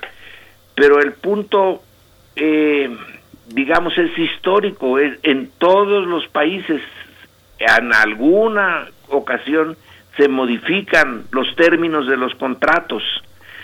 Y a veces, supongo que este es uno de esos casos, si se quiere indemnizar a los que se afectó porque ya no se va a seguir los eh, con los términos originales de los contratos es mucho dinero el que está involucrado y no hay ese dinero. Entonces qué se hace se detiene la legislación hasta que se junte el dinero se echa para atrás la decisión y se mantiene el statu quo o cuál es la salida la diferencia de lo que nos pasó con el petróleo, por ejemplo, y lo que puede pasar ahora con la generación de energía eléctrica, es que las empresas principales ya no están ligadas a una gran potencia imperial, como fue el caso del petróleo, donde estaba eh, detrás de las empresas, pues el gobierno norteamericano, el gobierno británico y en tercer lugar sin poder hacer ya mucho el gobierno holandés. Ahora eh, la parte afectada pues puede respaldarse en el gobierno español, pero ya no nos puede eh, no puede usar, eh, no puede blandir un poder similar al que en el pasado sí pudieron y hasta cierto punto lo estuvieron usando los norteamericanos y los eh, británicos. Pero por otro lado, el ambiente eh, que crea esta eh, diferencia entre el gobierno de México y las empresas eléctricas extra a otras áreas de la inversión internacional que ve con recelo la nueva política mexicana que entonces se niega a seguir invirtiendo o ya no lo hace con la misma intensidad que en el pasado y afecta a la economía en su conjunto. Y al afectar a la economía, pues se afecta también la imagen del gobierno mexicano dentro de México. Y tenemos ahorita una situación de, de pues de división de opiniones políticas que esto contribuiría a hacer todavía más clara la eh, confrontación, esta eh, bipolaridad entre quienes apoyan a la cuarta transformación y quienes se oponen a la misma. Y no va a ser fácil salir de este, eh, este conflicto. No es nada nuevo, se da en muchos países pero bueno, eh, el punto es que mientras se resuelve hay una gran tensión y no queda, no es seguro que quien quede de ganador. Generalmente, generalmente, eh, en fin, en las dos partes se gana y se pierde y se llega a un punto más o menos eh, intermedio entre las posiciones originales y lo que realmente va a resultar al final. Ahora, como estamos en medio del conflicto, quién sabe cuál sea ese punto intermedio. Pero eh, no es nada nuevo y en cierto sentido es inevitable. La evolución política de una sociedad lleva a afectar siempre a intereses creados. Estos se van a defender y el eh, punto es que el, eh, la defensa legal, bueno, siempre está detrás el poder real que tienen quienes están eh, defendiendo. Y el gobierno federal es otro gran poder y el choque, pues, nos deja con un signo de interrogación, independientemente de a quién cada uno de nosotros le dé la razón, es un choque entre dos trenes que lo mejor hubiera sido no tenerlo, pero es imposible no tenerlo. Esa es una de las, digamos, eh, formas en que se van transformando las sociedades en base a estos choques. Lo que en un tiempo fue visto bien y posible y todo, eh, tener esclavos, por ejemplo, como me refería yo en eh, al principio, bueno, pues después ya no se puede. Y entonces saber cómo se eh, resuelve ese problema legal, puesto que se eh, era legal en un tiempo y ya es, no es legal en el otro, y lo mismo en la energía, se les dio facilidades para que, entre otras cosas, se colgaran de las redes de la Comisión Federal de Electricidad y las usaran y tuvieran prioridad en el uso de esa energía eh, generada por particulares y ahora ya no lo van a tener. Y eso pues sí, va a llevarles a tener pérdidas y a tener una mala eh, eh, imagen de México y a exponer esa mala imagen de México. Y ahí la vamos a ir llevando. No sé cómo vaya a resultar al final esto. Me supongo que el gobierno federal se va a imponer, pero que sí va a tener un costo político y económico. Sí, es complejísimo. Bueno, la todas las reacciones que hubo en la argumentación del presidente, eh, a mí me parece que hubo que hubo dos elementos muy importantes. En primer lugar, la necesidad de poner la industria eléctrica a, este, al servicio de los mexicanos y el recuento que hizo de las consecuencias que significa tener eh, unas empresas que como él insiste, como el presidente insiste tanto en decir no, que no está en contra de los negocios, sino del expolio, del abuso, de este un negocio en un negocio ganan todos, pero en un expolio solo gana uno, y eso es lo que él condena en estas consecuencias que ha tenido también esta prensa que ha venido desde el periódico El País, que él señala con tanta insistencia los intereses de Repsol, de Repsol, de OL o de OHL, de esta empresa Iberdrola, y que justamente la segunda parte de su argumentación es el recuento, el recuento sobre el conflicto de intereses de jueces de la Suprema Corte que fueron, que han sido colocados y han ascendido a ese máximo tribunal, eh, a ese máximo escaño eh, a, través de componendas que él señala como parte de los favores que han hecho en reciprocidad algunos jueces. Lo que señala el presidente es conflicto de intereses. Y, le pide al ministro de la Suprema Corte que lo investigue. Eh, en, sus adversarios dicen que señala este a que está acusando. Sin embargo, el recuento que hace de José Ramón Cosío, que en cuatro líneas se defiende diciendo que las afirmaciones están descontextualizadas y son parciales, pero lo que más le preocupa es su incomprensión del Estado de Derecho. Bueno, cuatro líneas eh, de un hombre que está acostumbrado a reflexionar sobre el derecho son fuertes. El recuento que hizo el presidente sobre la persona de José Ramón Cosío a mí francamente sí me impresionó porque recordé cada uno de esos casos, recordé las omisiones, los votos, es, es eh, el llamado a la memoria. ¿Tú cómo lo ves, Lorenzo? No, pues eh, se están defendiendo eh, ambos. En este momento me viene a la mente una afirmación de Pablo González Casanova en su libro La democracia en México, un clásico, es el primer intento de hacer un análisis del sistema priista de los años eh, 60 y ahí trata con mucho cuidado el tema de la Suprema Corte.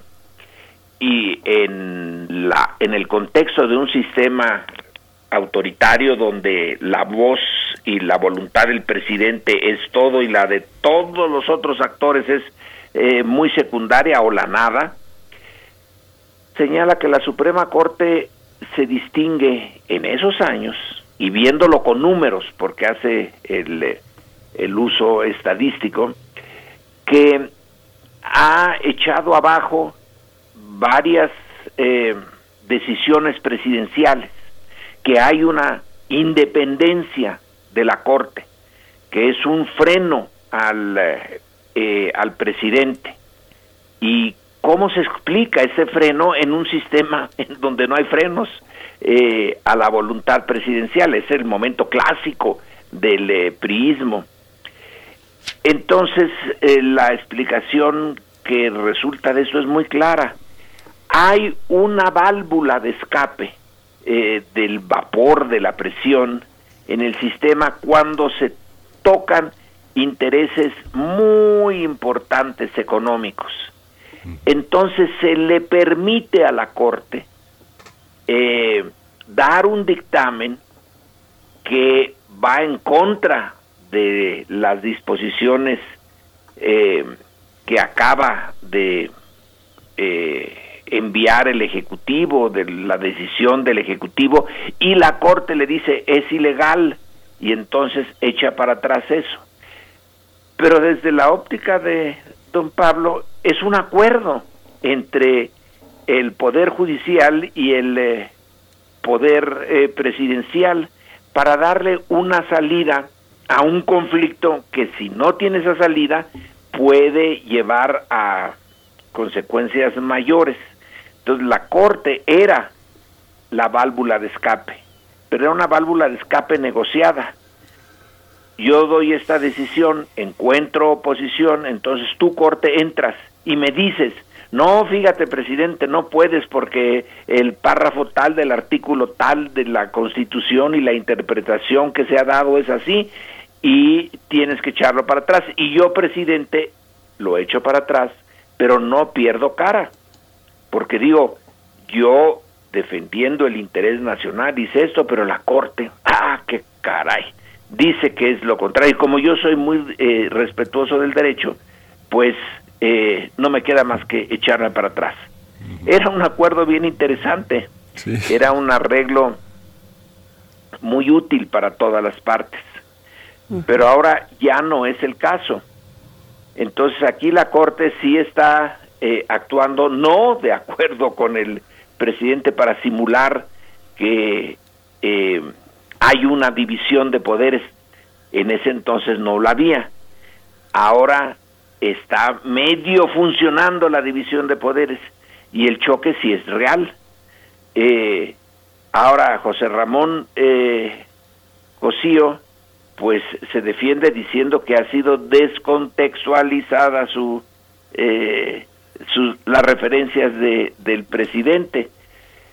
Pero eh, bueno, pues están usando todos los argumentos porque aquí ya no era no era desde luego común que un presidente sacara trapitos uh, de un ministro o exministro de la corte al sol para que uno los viera.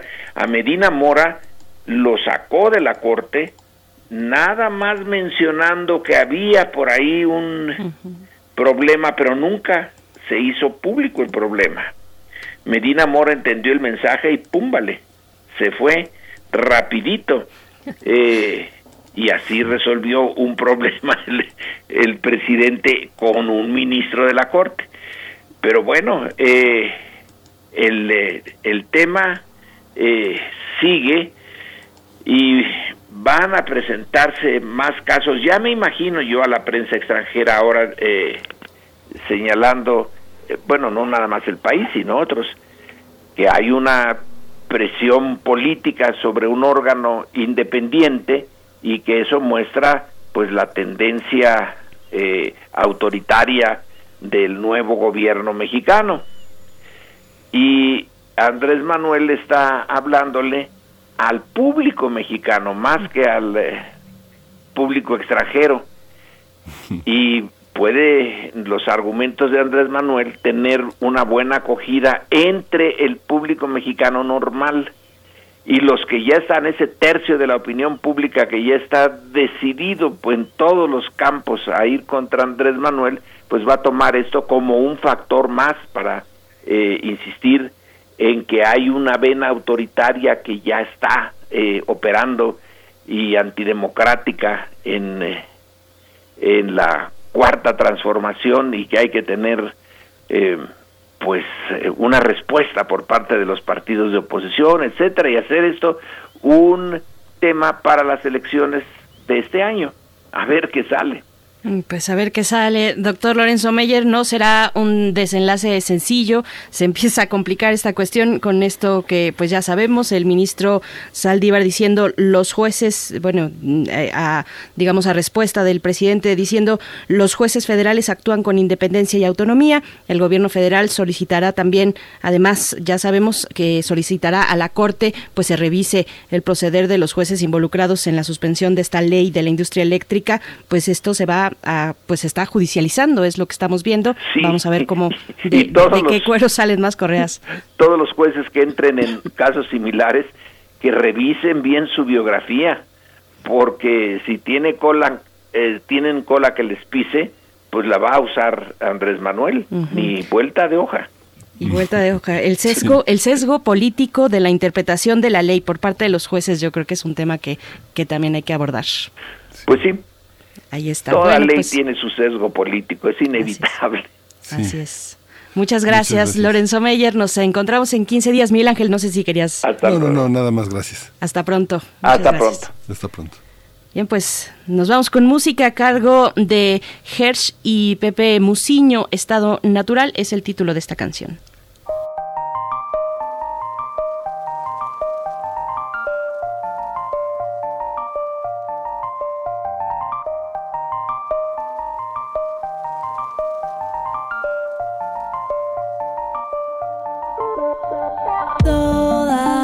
Las mañanas me despierto ante ti, vivo y me salgo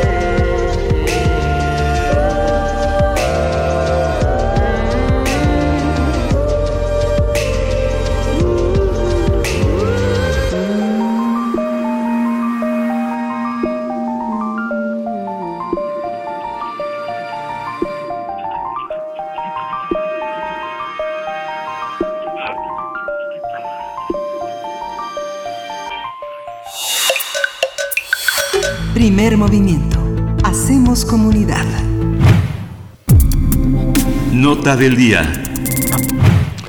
La noche del martes eh, 2 de marzo, una jueza giró órdenes de aprehensión contra Cuauhtémoc Gutiérrez de la Torre, ex dirigente del PRI en la Ciudad de México. Sandra Esther Vaca Cortés, diputada federal, y otras personas por los delitos de trata de personas y asociación delictuosa. Se trata de dos hombres y tres mujeres señalados por participar en una red de prostitución al interior de ese partido político, revelada hace siete años en una investigación periodística. La Fiscalía General de Justicia de la Ciudad de México dio a conocer que en cumplimiento de esa orden judicial solicitó la colaboración de la Fiscalía General de la República, del Instituto Nacional de Migración y de las Fiscalías de los estados del país para la búsqueda, localización y aprehensión de estas personas. Incluso la Unidad de Inteligencia Financiera informó que las cuentas de Cuauhtémoc Gutiérrez de la Torre habían sido congeladas. Así es, sin embargo, una filtración de información habría facilitado la, la huida del ex líder del PRI en la capital de la República. De acuerdo con una nota de la revista Proceso firmada por el reportero Juan Omar Fierro, esta fuga de información entre el Tribunal Superior de Justicia de la Ciudad de México y la Policía de Investigación de la Fiscalía Capitalina también permitió a la diputada local Sandra Estel Vaca, Vaca Cortés y al ex secretario de Finanzas de ese partido, Roberto Samarripa, evadir por, eh, por el el momento la acción de la justicia. Vamos a conversar sobre este, sobre esta, sobre esta cobertura, este caso de Cuauhtémoc Gutiérrez de la Torre el príncipe de la basura, le dicen por su este, esta, este filiación a la, al gran sector de pepenadores que filtran y trabajan la basura todos los días en las grandes ciudades del país.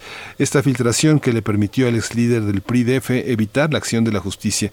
Y está con nosotros en la línea Juan Omar Fierro, él es reportero de proceso y generosamente acepta colaborar, acepta conversar con nosotros sobre este tema. Bienvenido, Juan Omar, bienvenido esta mañana. Muy buenos días y también a todo el público de Primer Movimiento. Gracias. Gracias, Juan Omar Fierro. Bienvenido. Pues cuéntanos, por favor, cuál es tu interpretación de estos hechos que se fueron sucediendo, qué pasó a partir de ese momento en el que se emite la orden de aprehensión en contra de estos personajes, bueno, entre ellos, como sabemos, eh, eh, Cuauhtémoc Gutiérrez de la Torre. Bueno, el 24 de febrero por la tarde, la Fiscalía Capitalina consignó, es decir, envió a un juez penal el expediente completo de esta investigación que tuvo que rehacer sobre la red de prostitución en el PRIDF. Eh, durante seis meses la Fiscalía Capitalina había logrado mantener el sigilo de esta indagatoria eh, porque había antecedentes de que había habido filtraciones previas que en su momento le ayudaron a Cuauhtémoc Gutiérrez de la Torre a pues a tratar digamos de contener el daño no entonces por eso hubo un sigilo eh, bastante cuidadoso durante casi seis meses en la Fiscalía Capitalina, pero ese sigilo se rompe este 24 de febrero cuando el expediente sale, digamos, de, la man de las manos de los fiscales del caso, del grupo investigador, que eran menos de 10 personas, y llega eh, pues al Tribunal Superior de Justicia de la Ciudad de México y también se pone en conocimiento de la Policía de Investigación, pues para que estén preparados en caso de que se, eh, de que se fuera a librar la orden de aprehensión y de esta forma pues tener localizado a Cuauhtémoc Gutiérrez de la Torre. Eh, el, de acuerdo con fuentes consultadas por nosotros, eh, el 26 de febrero, por ejemplo, los, los eh, teléfonos que estas personas estaban utilizando, tanto Cuauhtémoc Gutiérrez de la Torre como eh, Sandra Vaca, la diputada local del PRI, que es aspirante a una diputación federal por la alianza PAM-PRD-PRI, y Roberto Zamorano Pineda, exterior de Finanzas del PRI Capitalino en 2014, cuando de ahí se erogaban recursos del PRI Capitalino para pagar esta de prostitución, pues apagan sus teléfonos, ¿no? Digamos que dejan de funcionar los teléfonos en los cuales eh, se les había localizado. También hay un movimiento irregular en los domicilios que estaban siendo vigilados, pero eh, eh, todo esto todavía no se ha librado la orden de aprehensión y la orden de aprehensión se libra hasta el 2 de marzo, como bien lo señalaban. Pero hay un hay un momento eh, antes de esto que nos da cuenta de que en el PRI capitalino estaban alertados de lo que iba a pasar. Y es que a Sandra Vaca, que era presidenta además de la Organización Nacional de Mujeres Priistas en la Ciudad de México, y en el caso de Roberto Zamorano, que era presidente de la, de la Asociación Nacional Unidad Revolucionaria, eh, son relevados de sus cargos eh, para que, eh, bueno, son relevados de, sus cargos el primero de marzo mediante un acuerdo que está publicado en los estados del PRI capitalino. ¿Por qué es importante que los relevaran? Porque ellos tenían que firmar los avales electorales de los candidatos eh, locales del PRI, ¿no? O sea, diputados locales, alcaldes, concejales. Y como ellos iban a estar prófugos, no iban a poder firmar. Y en el momento en que son relevados del cargo, pues quiere decir que ya estaban más que alertados, porque entonces cuando se libra la orden de aprehensión el 2 de marzo ya no estaban localizables, ¿no? Y encima de todo, eh, Proceso se entera de este asunto, digamos, de esta eh, filtración, porque le llegan a sus redes sociales, a las redes sociales de Proceso, mensajes anónimos en los cuales se les informa justamente que estas personas habían dado la fuga. Total, eh, Proceso buscó a las autoridades, se confirmó que habían que ya se habían librado las órdenes de aprehensión el 2 de marzo y justamente eh, a proceso le alertan el 4, el 4 de marzo. Y entonces eh, después viene pues eh, un, primero la verificación por parte del proceso y luego la confirmación por parte de las autoridades. El proceso publica que las órdenes de aprehensión se habían librado justamente el 9 de marzo por la mañana y ya después pues las autoridades se ven obligadas a hablar de este asunto y a confirmar primero que existen estas órdenes de aprehensión, lo cual es un avance muy positivo una investigación que se ha llevado siete años y que durante el gobierno de Miguel Ángel Mantera pues no avanzó y al contrario se pretendió darle carpetazo y, eh, y lástima que un proceso de investigación de seis meses que resultó en estas órdenes de aprehensión se echó a perder por esta filtración que le permitió a Cuauhtémoc Gutiérrez de la Torre darse la fuga. Estas, estas fugas eh, son, son muy características de, los gobernadores que han estado prófugos, desde los Duarte, este, Sandoval. Eh, eh, hay, un, hay un sistema que alerta y que posibilita la huida de estos pues estos cómplices, ¿no? De digamos este de este proceder mafioso. No es la no es lo mismo las personas que aterrada, aterradas por una situación que las rebasa se dan a la fuga después de haber cometido algún tipo de ilícito, ¿no? Que este puedan ser atrapadas, desgraciadamente muchas personas que atropellan a alguien se dan a la fuga, pero esto es un comportamiento mafioso de con prevenciones.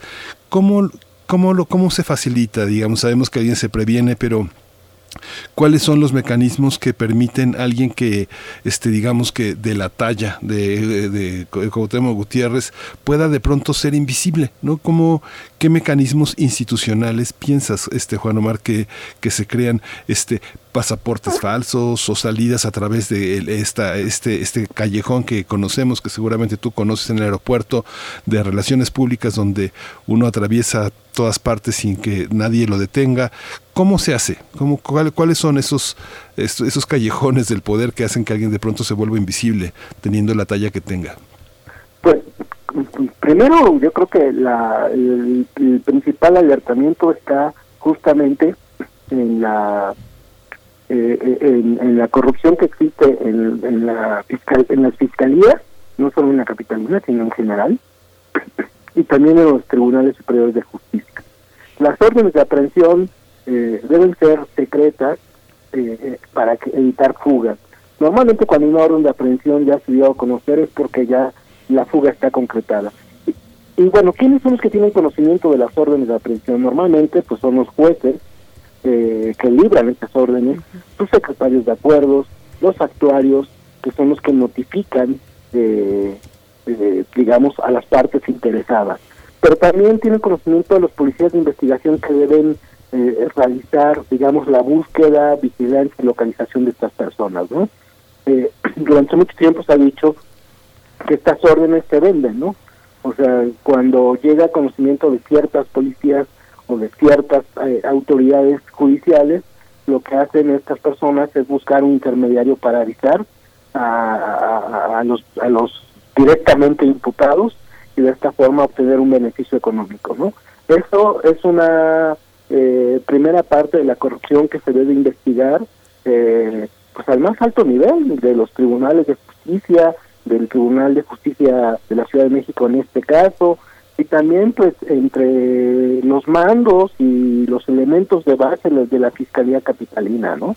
Eh, porque bueno, esto pues es, una gravedad porque eh, estamos hablando primero que puede beneficiar a este tipo de grandes personajes de la política que como hemos sabido eh, reciben estas alertas y se dan a la fuga antes de que estén las órdenes de aprehensión listas. Ahí está el caso, como tú lo mencionabas, de los gobernadores, por ejemplo, de, César Duarte, de Roberto Borges, de, de Javier Duarte, ¿no? Todos, por cierto, relacionados con el PRI.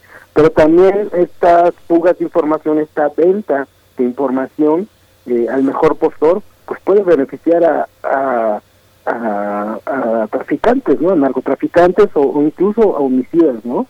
Entonces, sí es una, eh, sí es necesario y urgente por parte de las autoridades que se revisen las mecánicas para, eh, digamos, informar de estas órdenes de aprehensión y que se tenga pues un control muy estricto de las personas que tienen conocimiento para evitar esta fuga de información. Otra parte de la corrupción pues tiene que ver justamente con la falsificación de documentos eh, y, y, cómo evadir, digamos, los controles. Normalmente una de las cosas que se ha demostrado en este país es que uno de los puntos, digamos, de fuga eh, tiene que ver con aeropuertos privados, ¿no?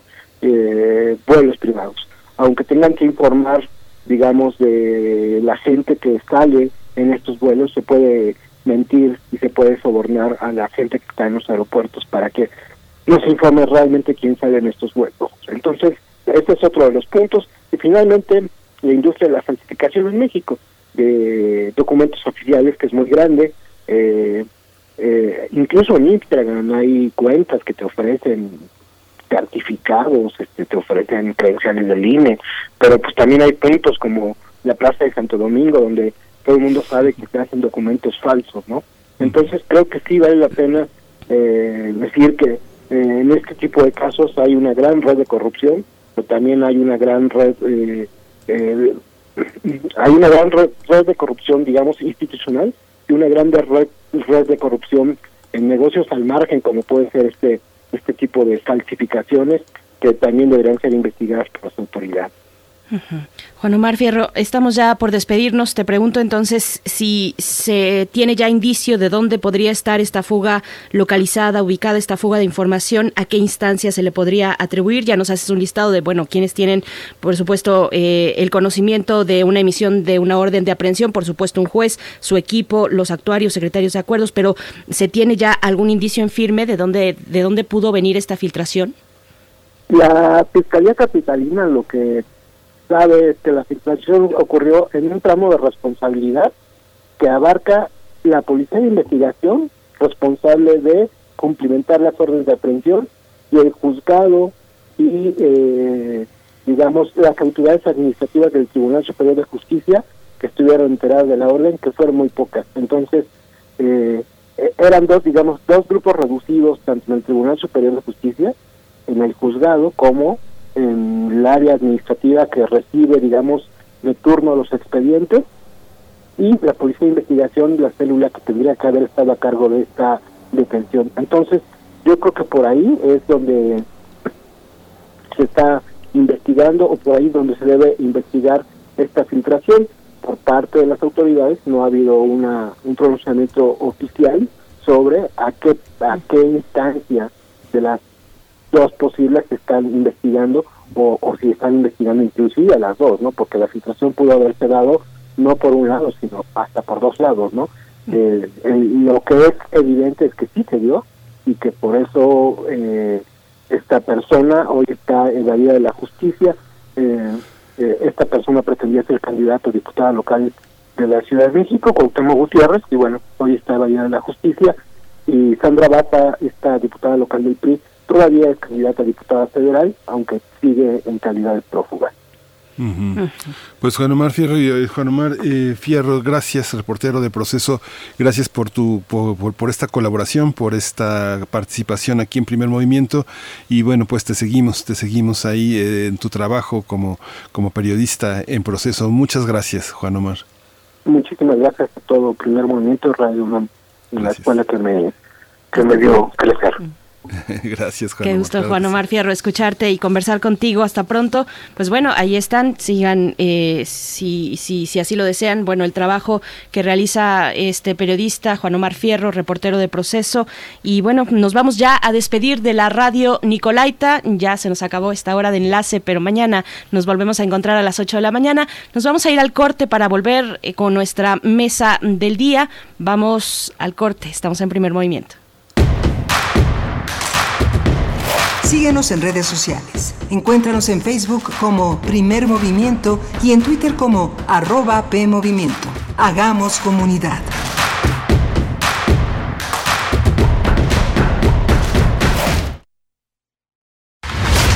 Acciones UNAM 2021. En esta pandemia, la Universidad Nacional ha trabajado intensamente en beneficio de la población. Colabora en el área médica de la Unidad Temporal de Atención COVID-19 Centro City Banamex, donde el personal especializado, médicos y enfermeras universitarios brindan apoyo de primer nivel con sentido humano. Acciones UNAM.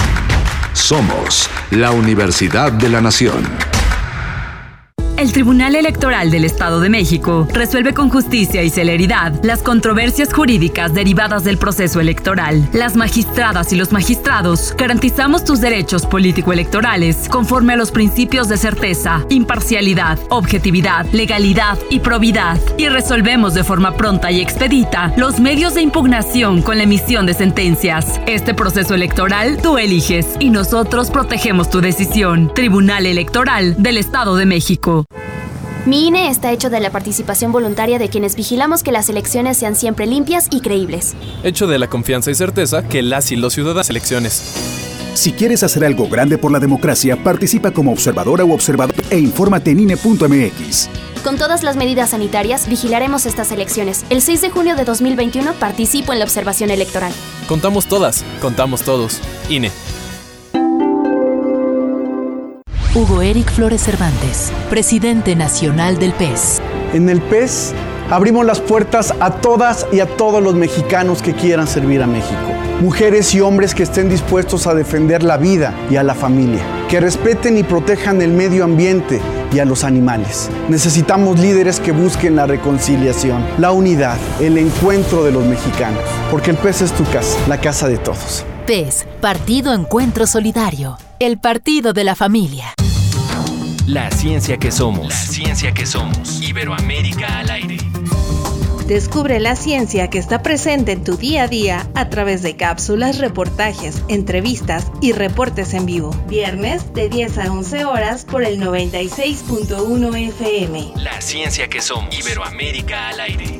Una coproducción de Radio UNAM y las direcciones de divulgación de la ciencia y de las humanidades.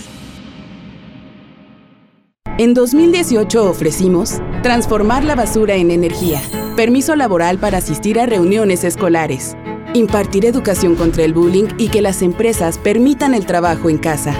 Todas estas propuestas ya son ley.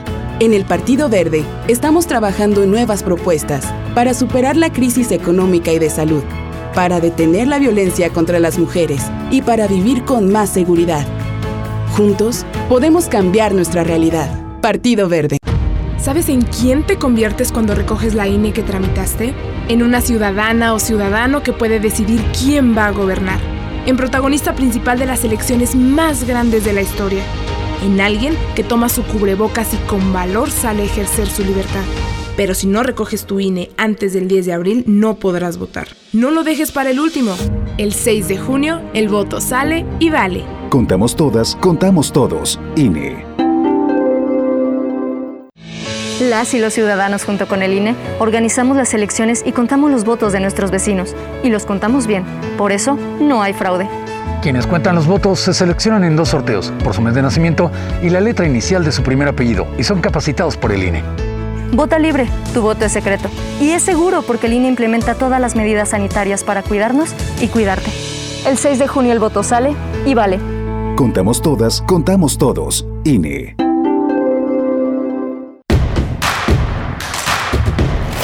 Encuentra la música de primer movimiento día a día en el Spotify de Radio UNAM y agréganos a tus favoritos.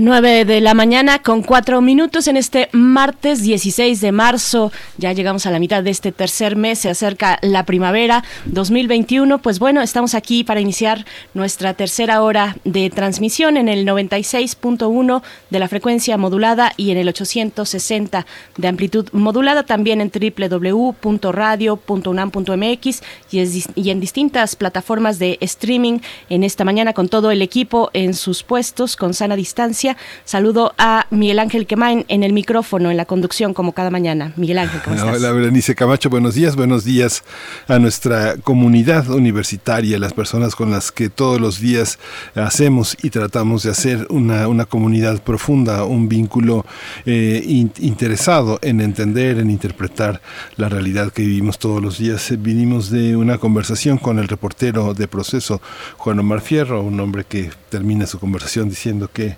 le debe, le debe mucho a la universidad, a Radio UNAM. Muchas gracias. Eh, ¿Cómo se pueden fugar, Berenice, los gobernadores? ¿Cómo pueden huir después de su desmedida ambición, después de arrasar como una langosta con presupuestos, eh, eh, vivir de, de, mentiras? Es algo muy, muy impresionante. Muy impresionante también lo que está detrás de, este, de Cuauhtémoc Gutiérrez, este hombre que a partir de un sistema que, generó el PRI, que generó el PRI de dar prebendas, de colocar eh, personas en el poder, nada menos que un grupo muy, muy, este, muy cercano a nuestra sociedad, que es los pepenadores, que han vivido de una manera precaria, difícil, pero que sí han generado una cultura alrededor de la, de la basura, de la recolección de la pepena, generaron este, estos eh, liderazgos de control, de autoritarismo sobre ellos, sobre personas eh, muy vulnerables, muy expuestas todos los días con grandes riesgos y pone también, eh, visibiliza también algo que yo no sé qué piensas, Bernice, tú que eres una, una, feminista, yo creo que estos, eh, estas organizaciones institucionales, el uso de decanes ya en estos tiempos de mujeres empoderadas, de mujeres críticas, creo que esa, ese, ese uso de mujeres que se exhiben, que llevan el agua, ya yo creo que ya debe desaparecer. Así se sostuvieron eh, en, el legislativo sus áreas de relaciones públicas sostenidas en edecanes. Me parece que teniendo universidades con personas que estudian derecho, que estudian este, humanidades, eh, ciencias sociales, yo creo que el aprendizaje, eh, esa, esa cuestión de, de, apoyo, de apoyo logístico, de apoyo de fotocopiar, llevar agua, este, atender a las personas, creo que debería de cambiar. ¿Tú qué piensas? Eh? Bueno, yo estoy recordando aquel capítulo en el mm, debate, eh, eh, este debate donde estuvo presente Gabriel Cuadri, ¿te acuerdas? Con la Edecán, eh, esta persona que pasaba pues de un lado al otro y, captaron las cámaras, pues la respuesta de Gabriel Cuadri, pues sí, hay mucho que seguir trabajando al respecto, es todo un tema, pero, pero bueno, son personas que, para el caso, por ejemplo, yo tengo muy, muy identificado el caso del INE y las personas que realizan todas estas labores de desde organización de eventos, hasta eh, proveer de fotocopias cuando hay una em, pues una reunión plenaria pues del consejo en el INE pues tienen una gran cantidad de eh, mm, obligaciones operativas digamos de, de, realizan acciones operativas eh, para pues que todo salga a flote. Así es que bueno pues sí es hay que darle hay que echarle una mirada a esta cuestión pero yo pienso de inmediato en aquel capítulo con Gabriel Cuadri observando a la a la persona la Que estaba ahí presente en el debate, ¿no? Sí, es una cosificación. Yo, eh, en lo personal, tuve una, una, he tenido una gran experiencia con edecanes. Eh, tuve la oportunidad de trabajar en el Festival Cervantino y los edecanes del Festival Cervantino, los que atienden a las compañías de teatro, a los músicos, a todos los artistas internacionales, son artistas, son jóvenes que hablan uno, dos, tres, cuatro. En Guanajuato se hablan, la universidad ha generado todo un centro de lenguas muy importante. Uno conoce jóvenes en Guanajuato que pueden hablar hasta cinco idiomas idiomas. Entonces los, los, los edecanes pues son personas que este, están aprendiendo música, estudian leyes, estudian relaciones internacionales, este, conocen las artes y conocen la trayectoria de los grupos que vienen. En fin, otro concepto otro concepto de la compañía del auxilio no como no como un objeto no como una mercancía no como algo de lo que se puede disponer solamente con alargar alargar la mano no Así es, la cosificación es la cuestión porque sí que realizan pues eh, actividades logísticas pues muy importantes para cualquier para cualquier evento. Pero ahí se los dejamos a ustedes en redes sociales. Nos dice por acá refrancito una cuestión que yo no sabía sobre Juan Omar Fierro que escribe poesía nos dice refrancito pues compártanos la poesía de Juan Omar Fierro y por acá le damos una salida ahora que viene la poesía necesaria bueno es otra la eh, selección para esta mañana pero pues eh, si conocen por ahí dónde está ubicada la poesía que escribe Juan Omar Fierro pues con mucho gusto le damos eh, salida por este, por este medio, ¿no? Sí. Pues bueno, vamos, vamos precisamente con la poesía porque después tenemos nuestra mesa del día. Vamos a hablar con Juan Jesús Garza Onofre, investigador del Instituto de Investigaciones Jurídicas de la UNAM, acerca de lo que está pasando en el Tribunal Electoral del Poder Judicial de la Federación. Vamos a ver de qué se trata este tema, pero antes, Miguel Ángel, eh, bueno, pues nos vamos con la poesía. Vámonos con la poesía Directamente, vamos. Primer movimiento. Hacemos comunidad. Es hora de Poesía Necesaria. Hoy llegamos a Perú con la poesía de Magda Portal, una poeta, narradora, activista social que nació en Lima en el año de 1900. Murió en el 89 una mujer longeva.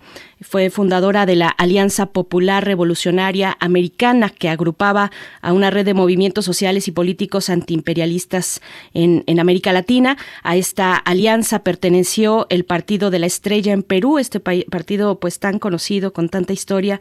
Ella militó, Magda Portal militó durante 20 años, pero abandonó al partido por un cambio de orientación, por el cambio de orientación que tomó el mismo partido. Así es que bueno, también es reconocida como la primera mujer militante feminista en el Perú.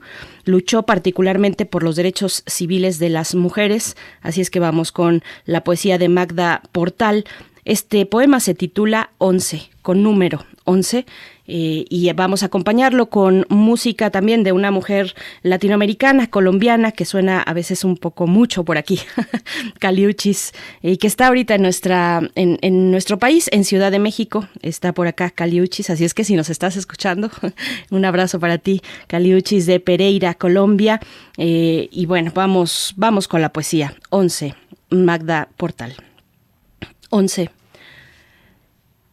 El gran ruido del mar estrellándose en las paredes de mi cráneo, en cuyos frontales golpea la idea de, la más libre libertad para extender mis manos afiladas y firmes a los muros cerrados de la muerte, alegre capacidad de los sentidos para desarmarse, para desamarrarse de las costas del amor y salir sobre los mares desconocidos, a los puertos sin nombre, tendidos hasta tocar las paredes de piedra de la muerte.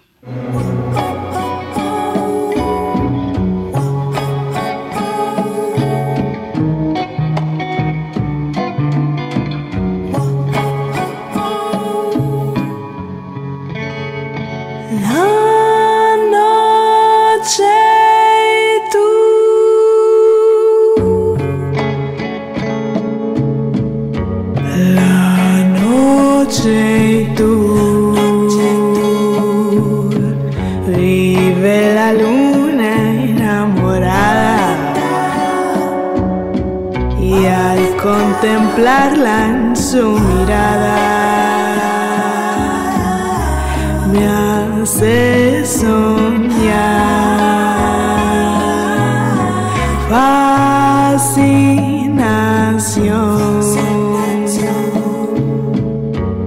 Revelación que me extasía. Raro esplendor de fantasía que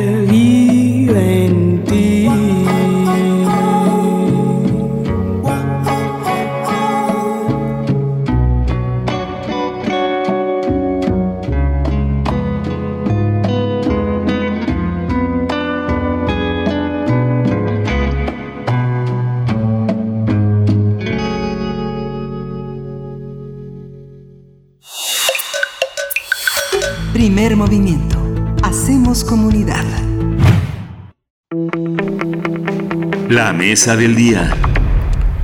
La semana pasada, magistrados del Tribunal Electoral del Poder Judicial de la Federación se deslindaron de acciones y señalamientos realizados por su presidente, José Luis Vargas, eh, a quien señalaron por utilizar de manera unilateral el nombre de los integrantes del tribunal para su beneficio. Mediante dos cartas enviadas al Consejo de la Judicatura, los magistrados denunciaron que Vargas Valdés manipuló una, votación y acuerdos aprobados en el Consejo de Administración de ese órgano jurisdiccional. En ambas misivas, los magistrados Yanín Otalora Malasis, eh, Indalfer Infante González, eh, Reyes Rodríguez Mondragón, Felipe Alfredo Fuentes Barrera y Felipe de la Mata Pizaña manifestaron su confianza y compromiso con el Consejo de la Judicatura, encabezado por el presidente de la Suprema Corte de Justicia de la Nación, Arturo Saldívar Lelo Larrea. En respuesta, el presidente del Tribunal Electoral del Poder Judicial de la Federación envió una carta a la Comisión de Administración y a los magistrados de la Sala Superior en la que convoca a una reunión este martes a las 5 de la tarde para someter a consideración de los integrantes los puntos que no fueron discutidos en la sesión del 4 de marzo. Vargas Valdés también solicitó a los consejeros de esa comisión los resolutivos del punto de acuerdo que ha generado la polémica y el desacuerdo con el fin de tomar decisiones en materia presupuestal.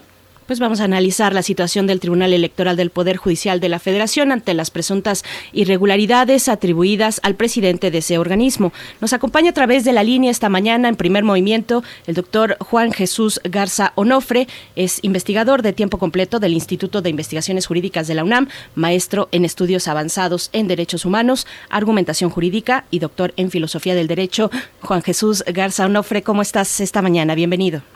¿Qué tal? Mucho gusto a todo el auditorio de, Primer Movimiento y gracias por la invitación, Miguel Ángel Berenice. Gracias, gracias, doctor.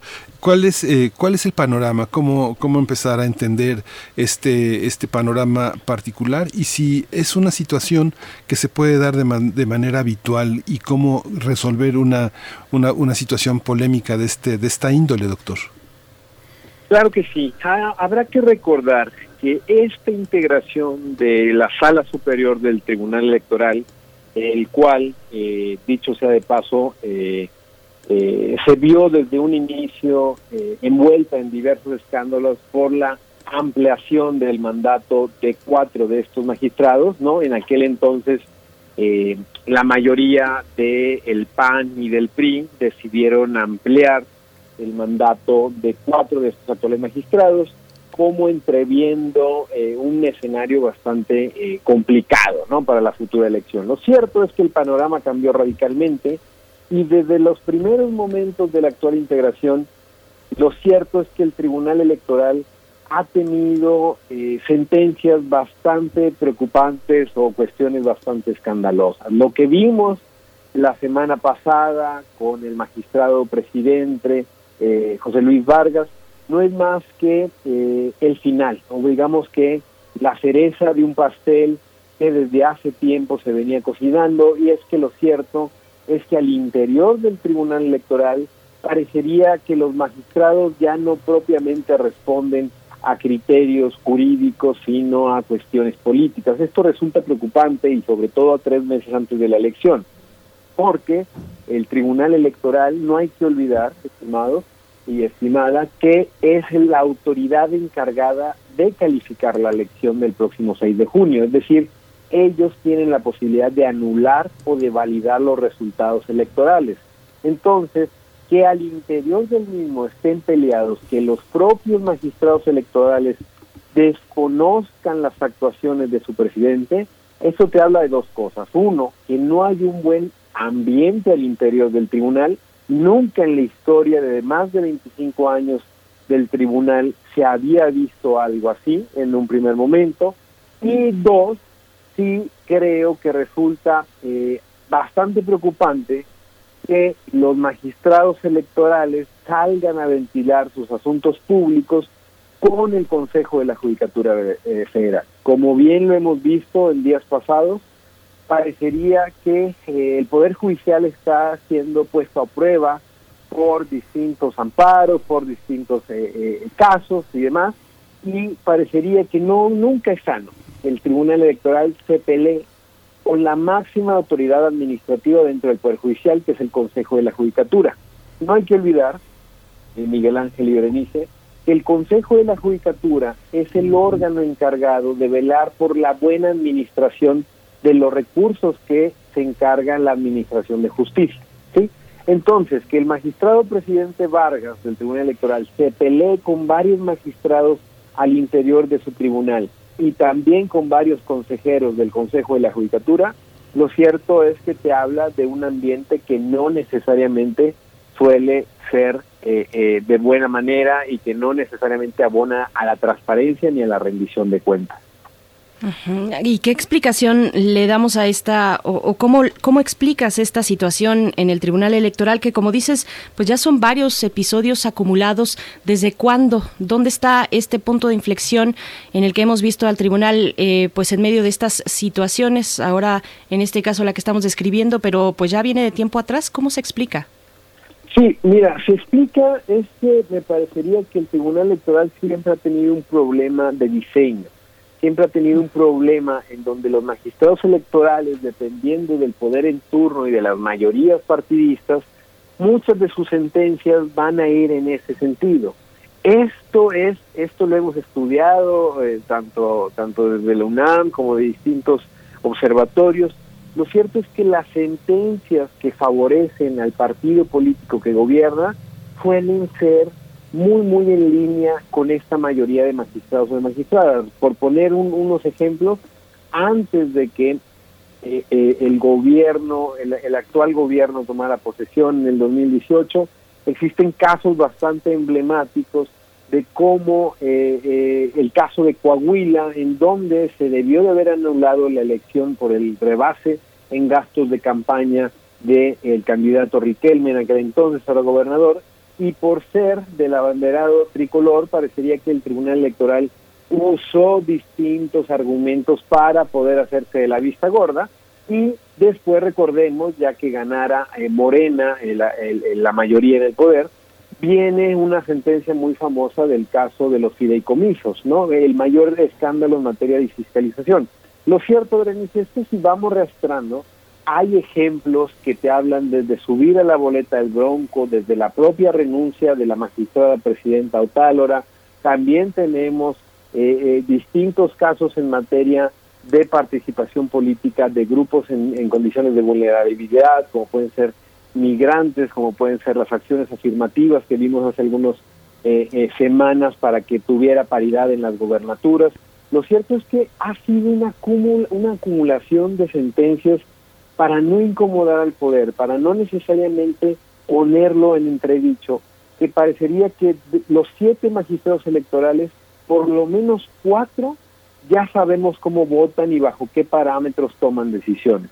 Entonces, el problema es de fondo, el problema es que hace falta una buena estructuración, un buen relevo de perfiles.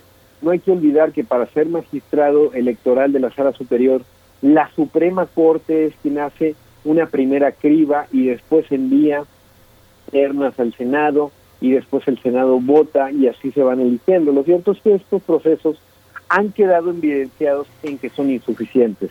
Lo que ha pasado, la disputa que ha ocasionado el, magistrado presidente Vargas con el Consejo de la Judicatura Federal, evidencia que los controles al interior del Tribunal Electoral, así como también la vigilancia y disciplina de las juezas y de los jueces de todo México es un tema absolutamente discrecional. El asunto por el que se empiezan a hacer de palabras, porque el que ellos mismos empiezan a desconocer los magistrados electorales, al final del día es un tema de recursos. El magistrado presidente exige más recursos para el tribunal, para proyectos específicos institucionales, así catalogados, no es algo que se que pueda conocer transparencia para qué, y en ese sentido parecería que los las formas y los métodos de rendición de cuentas y de transparencia difícilmente se pueden dar a conocer de manera sencilla. Entonces esto genera opacidad, esto genera que muchos jueces y juezas pues no rindan cuentas y así un consejo de la judicatura que intenta hacer bien las cosas, que intenta ceñirse a los planes de austeridad que, que, exige el propio presidente de la República, pues parecería que hay algunos que están inconformados y generan esta discrepancia. La verdad, hay que decirlo, no se puede tener una buena autoridad electoral, no se puede tener un buen tribunal electoral si ni siquiera al interior del mismo se rinden cuentas de manera transparente y al interior del mismo los magistrados y las magistradas no tienen comunicación. Está roto el diálogo entre ellos, están divididos eh, los segmentos para aquellos que parecerían apoyar al partido en turno y aquellos que parecerían apoyar a la oposición. Hay que decirlo, esta integración de magistrados y magistradas electorales ha sido lamentable, eh, eh, ha sido la peor en 25 años de existencia del tribunal y existen muchísimos fallos y fallas de esta integración que no abonan para nada a la democracia. ¿Cómo se han, cómo se han integrado, doctor? ¿Cómo, eh, digamos, es que si esto es lo peor que ha pasado en 25 años, ¿cómo se han integrado y qué relación tiene esta, esta configuración, esta constelación de, magistrados en relación con pues la evidente disputa que hay entre eh, este organismo autónomo que es el INE y, el, y el Poder Ejecutivo, que señala una vez y otra también que las elecciones fueron robadas en 2006, que no tiene credibilidad el organismo rector de las elecciones. ¿Cómo resolver esta, esta situación y eh, en el caso particular del tribunal, cómo abona todo este contexto político para que usted diga que en 25 años no había habido una situación así? ¿Cómo llegaron claro, Gran, gran pregunta, eh, Miguel Ángel, me parece muy pertinente. Lo cierto es que parecería que en México, año tras año, por lo menos elección tras elección, parecería que existe el fantasma del fraude, o por lo menos el nervio y los, los, los ánimos bien fundados porque se puede hacer fraude electoral en el país, ¿no? Y durante años se han trabajado reforma tras reforma, modificación legislativa tras modificación, en ir ampliando los mecanismos electorales para poder brindar certeza a las personas respecto a que se cometen elecciones limpias, ¿no? En ese sentido, el trabajo que ha hecho el INE, el trabajo que en años pasados ha hecho el tribunal parecería que abonan a esta a esta atenuar estos obstáculos, no exentos, en absoluto, en absoluto, Miguel Ángel, yo creo que ahí das en el clavo, no, no, no, no es que sean eh, eh, eh, mejores las anteriores integraciones, es que de verdad estábamos muy mal y esta se ha superado, hay que decirlo, escándalos en las anteriores eh, eh, eh, integraciones del Tribunal Electoral siempre ha habido renuncias de magistrados, presidentes, renuncias por cuestiones de escándalos de, de, bienes, de patrimonio, no hay que recordar un caso muy emblemático en donde el magistrado Flavio Galván tiene que renunciar porque se estaba construyendo una nueva sede y no se aclararon los recursos. En absoluto, me parece un problema coyuntural, es un problema estructural de largo alcance, donde el, la paradoja es que el poder en turno, no sea anteriormente eh, el PAN, luego el PRI y ahora Morena, parecería que una vez que están en el poder, no les interesa modificar cómo funciona el Tribunal Electoral. Parecería que antes, no desde que están en la oposición o desde que son partidos con eh, minoría, parecería que su único problema o su única necesidad es eh, eh, destacar esta idea de fraude, destacar esta necesidad por tener eh, condiciones claras para la contienda democrática.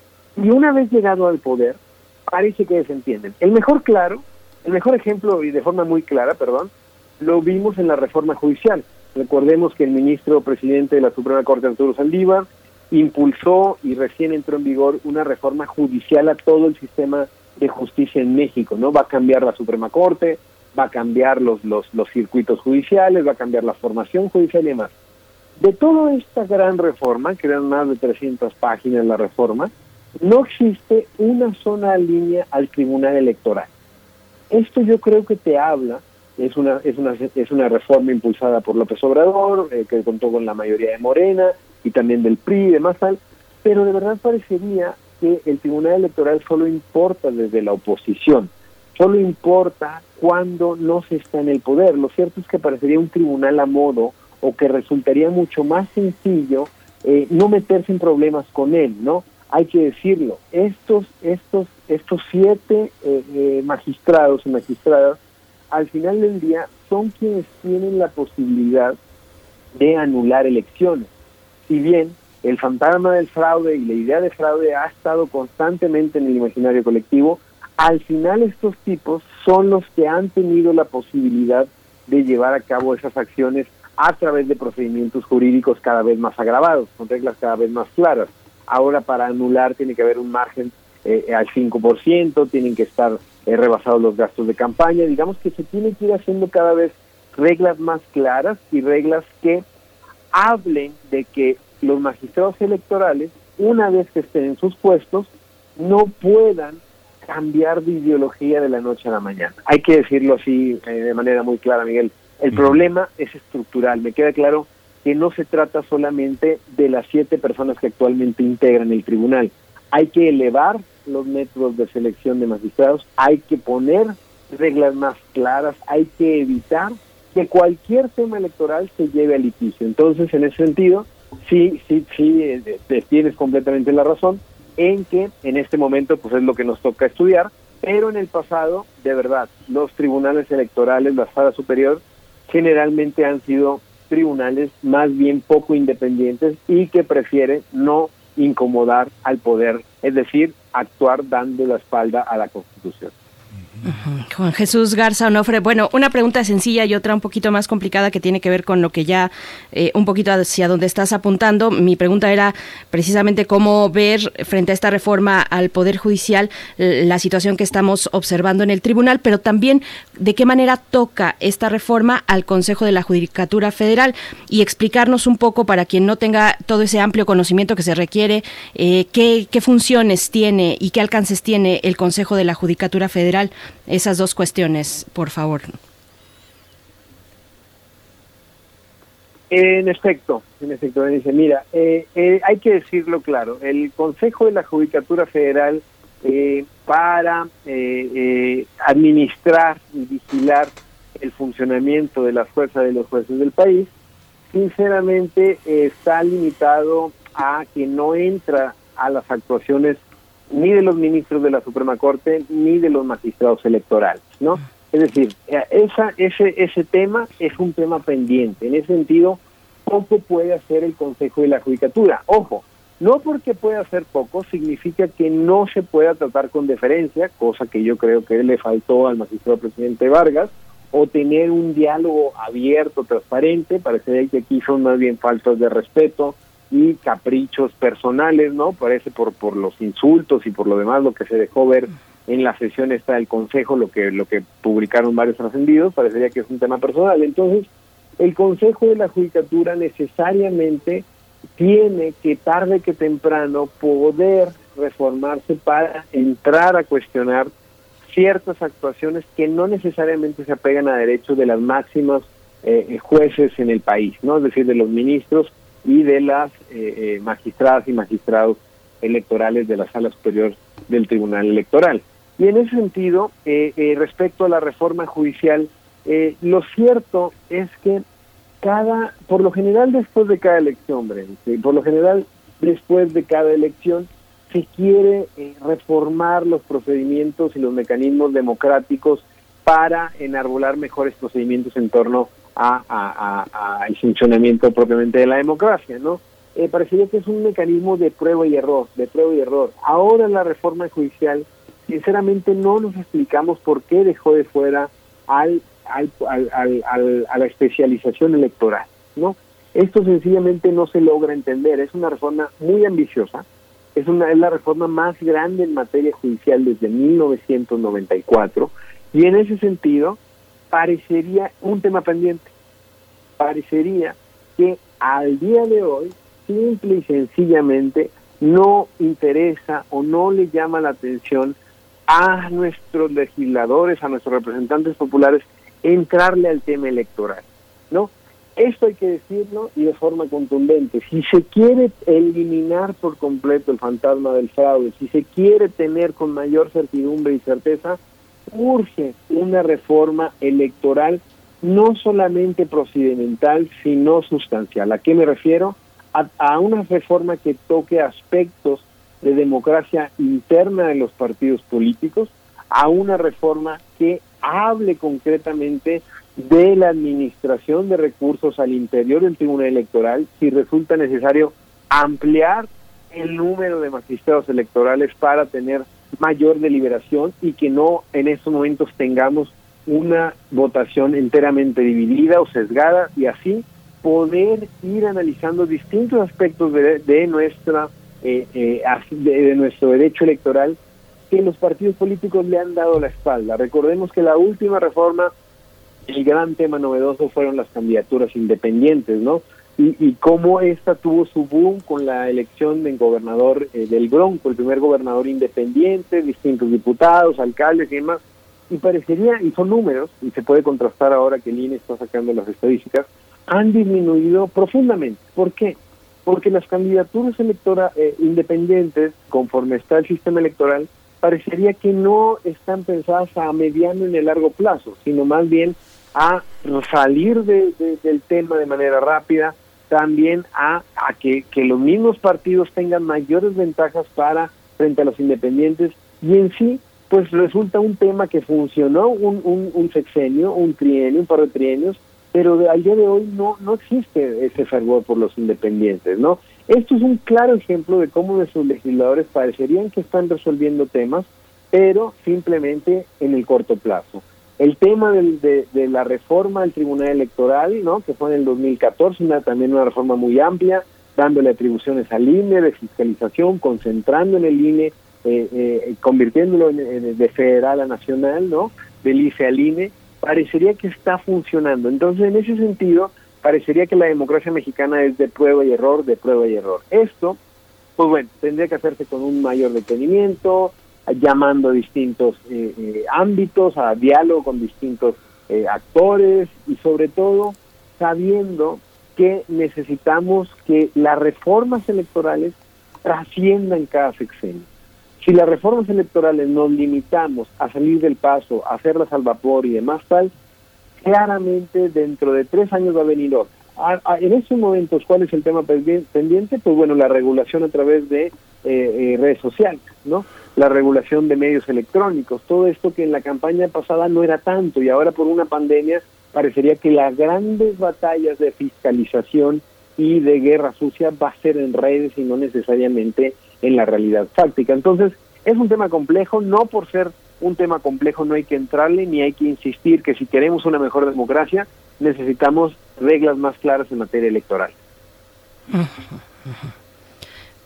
Sí, Berenice. Sí, sí, bueno, también eh, preguntándote un poquito ampliar la mirada sobre estos temas, hace un momento hablábamos con Lorenzo Meyer, por ejemplo, hablábamos sobre esta tensión que, se ve en estos momentos frente a la ley de, energéticos, eh, la ley de la industria eléctrica en México, y, esta situación que se da en este momento con la presidencia de la República, con, el, eh, con, la Suprema Corte de Justicia de la Nación, y, y veíamos un poquito de fondo la actuación de magistrados, de jueces, en ese caso de jueces, eh, y te pregunto, bueno, ¿cómo ir, cómo pensar, eh, digamos, la actuación eh, de, y las decisiones y la interpretación de la ley por parte de los jueces, cómo enmarcar sin, sin pisar, digamos, su autonomía, su independencia, que es lo que está diciendo Saldívar también para el caso, eh, de nuevo, que mencionó de la ley de eh, energética en el país. ¿Cómo, ¿Cómo ver esta cuestión sin caer en esa intromisión entre poderes,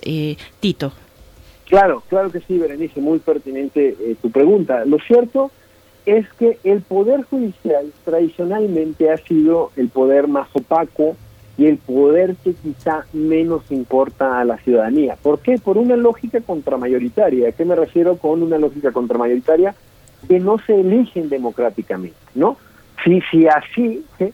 si así popularmente existen muchísimos aspectos que no conocemos de nuestros legisladores, ¿no? La típica pregunta si sabemos quiénes son uh -huh. nuestros diputados o nuestras diputadas, o quizá nuestros, nuestros síndicos o nuestros regidores y demás tal. Ya no hablemos de cómo se estructura la eh, eh, los jueces y los y, y, las juezas en México, los circuitos, las especializaciones penales, civiles, laborales, ahora ya especializados. El caso por el que estamos discutiendo a nivel nacional desde hace unos días es por un juez especializado en materia de competencia económica, ¿no? O sea, imagínense hasta dónde ha llegado la especialización de la jurisdicción en México. ¿Esto es bueno o es malo? Bueno, pues depende, ¿no? Claramente existe un tema en el que el Poder Judicial, por su propia naturaleza, debe muchas veces poner límite a las actuaciones de los legisladores y del Poder Ejecutivo. ¿no? Esta, esto significa que sea contramayoritario, es decir, no entra en esta lógica de las voluntades populares. Sí, por más que las voluntades populares, por más que las grandes mayorías estén de acuerdo en algo, esto los jueces tendrán que revisar si va de acuerdo a la Constitución. Y si a un juez no le gusta, existirá una segunda instancia. Y si esa segunda instancia está a favor o en contra de la primera, lo pueden eventualmente subir hasta la Suprema Corte de Justicia. Entonces es un tema de carácter eminentemente técnico que te habla de que los jueces se están convirtiendo en árbitros protagonistas de nuestra democracia. Esto yo creo que más allá de que podamos evaluarlo de una forma eh, eh, nítida, de estar a favor o en contra de una resolución y demás, yo creo que no se trata de eso, no se trata de si esto fuera una contienda política o propiamente un tema, eh, imaginemos, de fútbol, si estás a favor o en contra del juez, en absoluto. Yo creo que hay que entender que la propia complejidad del sistema judicial en México muchas veces va a permitir que distintas leyes sean revisadas por los jueces. Y esa, esa revisión, a su vez, va a poder ser revisada por otras varias instancias. Aquí, de lo que se trata, es de entender que es un tema de tiempo, que es un tema de paciencia, que es un tema que no se va a resolver hoy ni a través de una mañanera, ni a través de una queja, no, este tema lleva tiempo porque el examen que hace eh, el Poder Judicial de los amparos que interponen los particulares, de las acciones de constitucionalidad y las controversias constitucionales que van a interponer distintos eh, ámbitos de gobierno, distintos actores más de índole propiamente gubernamental, nos lleva tiempo. Esto, esto, esto yo creo que hay que decirlo. El trabajo de los jueces no tiene que estar supeditado a los tiempos políticos. En ese sentido, llama mucho la atención que la respuesta del presidente de la Suprema Corte, Arturo Saldívar, haya sencillamente dicho, entiendo, me parece una buena respuesta, sobria, institucional, muy en la línea con lo que debe ser un presidente del Poder Judicial, no un presidente de la Suprema Corte y del Consejo de la Judicatura, es decir, qué bueno que el presidente ahora lo haga público, antes se hacía de manera oculta, antes se hacía de manera bastante, bastante eh, turbia, ¿no? Conocemos sobre todo casos donde el mismo presidente de la Suprema Corte había dicho que, que un presidente en específico lo había presionado en el caso de Florence Cassés, ¿no? En ese sentido, bueno, me parece, a mí, sinceramente, me parece sano que se discuta públicamente esto. Y me pareció mucho mejor la respuesta de Saldívar cuando dice, bueno, si el presidente eh, eh, dice que existen indicios y que parece que las actuaciones del juez no le parecen, se va a tomar como una queja más del Poder Judicial. ¿no? Es decir, si ustedes, Miguel Ángel Berenice, un servidor, el día de mañana que nos vemos inmiscuidos un caso y queremos destacar una mala actuación de un juez, no sobre la sentencia, una mala actuación, lo podemos hacer. Podemos enviar una comunicación al, al Consejo de la Judicatura, y ahí eh, eh, entra todo un procedimiento, entra un instructor y empiezan a revisar las actuaciones y eso se va a resolver al interior del Consejo de la Judicatura. Lo que sí hay que decir es que son procedimientos discrecionales, son procedimientos que tardan tiempo y que en ese sentido hay que entender que el escrutinio al que están expuestos los jueces y las juezas no es el mismo al que está ni el presidente de la República ni cualquier otro eh, legislador. ¿Por qué? por la naturaleza contramayoritaria, porque los jueces no están dependientes de su trabajo a las próximas elecciones. Ellos no tienen un nombramiento por tres, por seis, por tantos años. Ellos concursan después de muchos años de prepararse, de abrir concursos y demás tal. Una vez que concursan, son adscritos a distintos juzgados y ahí son evaluados a través de sus eh, eh, eh, actuaciones por el propio Consejo de la Judicatura. Es un tema complejo, pero yo sinceramente soy partidario de que se discuta para que tengamos cada vez un mejor poder judicial y que entendamos que una cosa es la separación de poderes y una cosa totalmente distinta es que el presidente de la República pueda enviarle una carta con absoluta libertad al ministro presidente de la Suprema Corte. Yo creo que eh, viene bien para nuestra democracia discutir estos temas y saber que ningún juez en México es intocable y saber que ningún eh, juez en México debe de sentir presiones por la manera en cómo sentencia. En ese sentido, eh, yo, yo, yo veo bien este, este ambiente que estamos teniendo para que cada vez se conozca en México más ah, el trabajo de tantos funcionarios judiciales que hacen su labor día tras día de manera bastante, bastante diligente.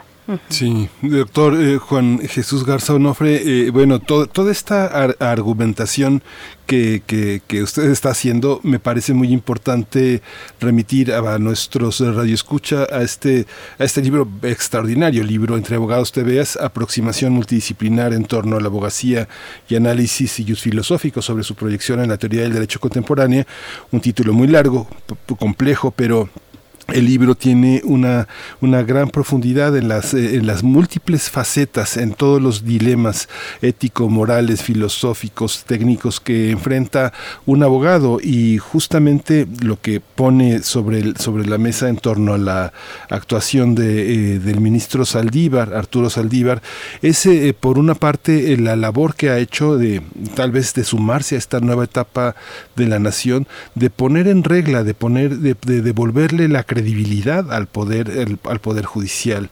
Hay una pregunta en su libro referida a una cuestión muy técnica, pero ¿deben nuestros abogados ser filósofos? Eh, pueden ser filósofos, como, como no, este, cómo deliberar desde su punto de vista sobre las decisiones que ellos enfrentan. El abogado en cuestión de, del amparo, este, yo no lo conocía, es un hombre muy joven, este, es un hombre muy joven.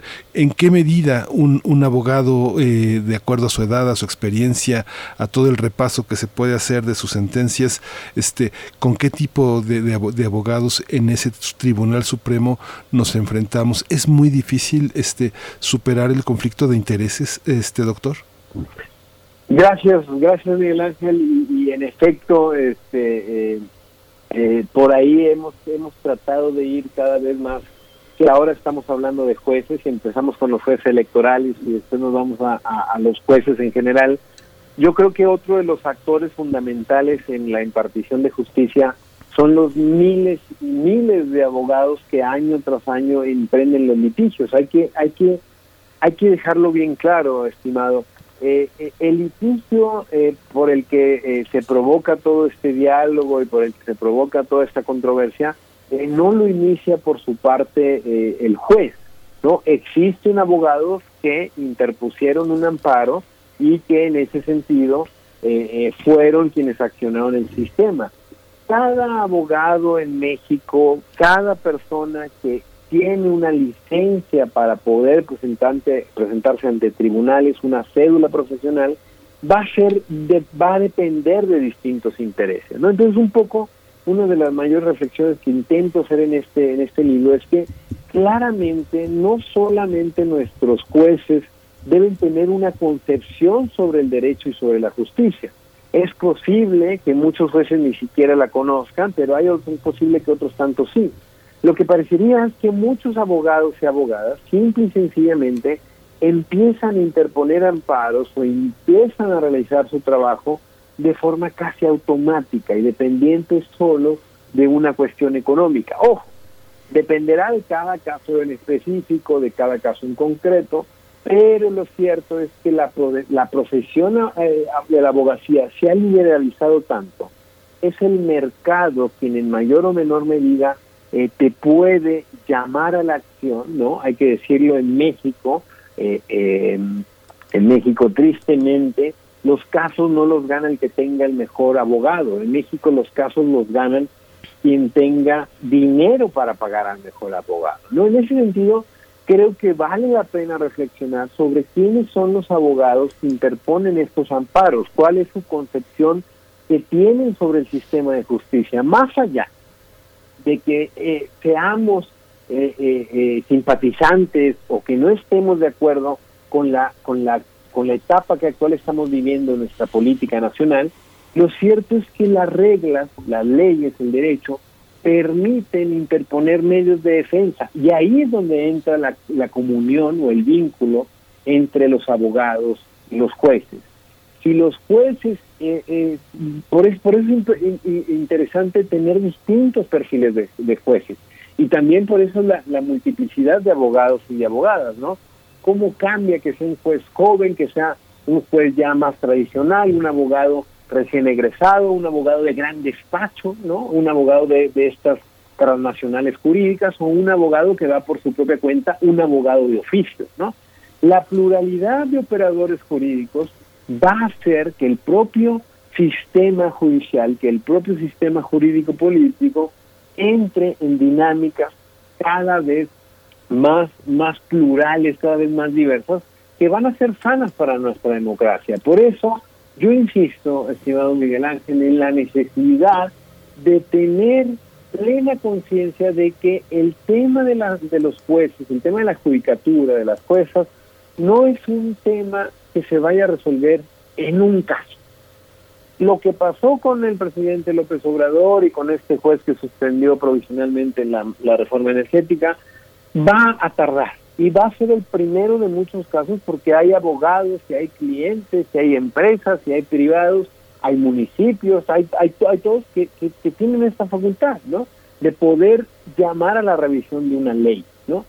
Sí, después de mucho tiempo llega este caso a la Suprema Corte de Justicia, pues ahí será el punto final. Por eso es bien importante conocer quiénes son no solo nuestros jueces y nuestras juezas, sino también nuestros abogados y nuestras abogadas. Termino quizá dándoles un dato que quizá puede ser desalentador, pero lo cierto es que en México, cada semana, desde 1994, se crea una nueva escuela de derecho en el país. Es decir, en México existen más de 2.000 escuelas de derecho. Si no me falla el dato, hay cerca de 2.200 escuelas de derecho. Nada más para tener un contraste, solamente en Tlaxcala existen más escuelas de derecho que en toda España. ¿sí?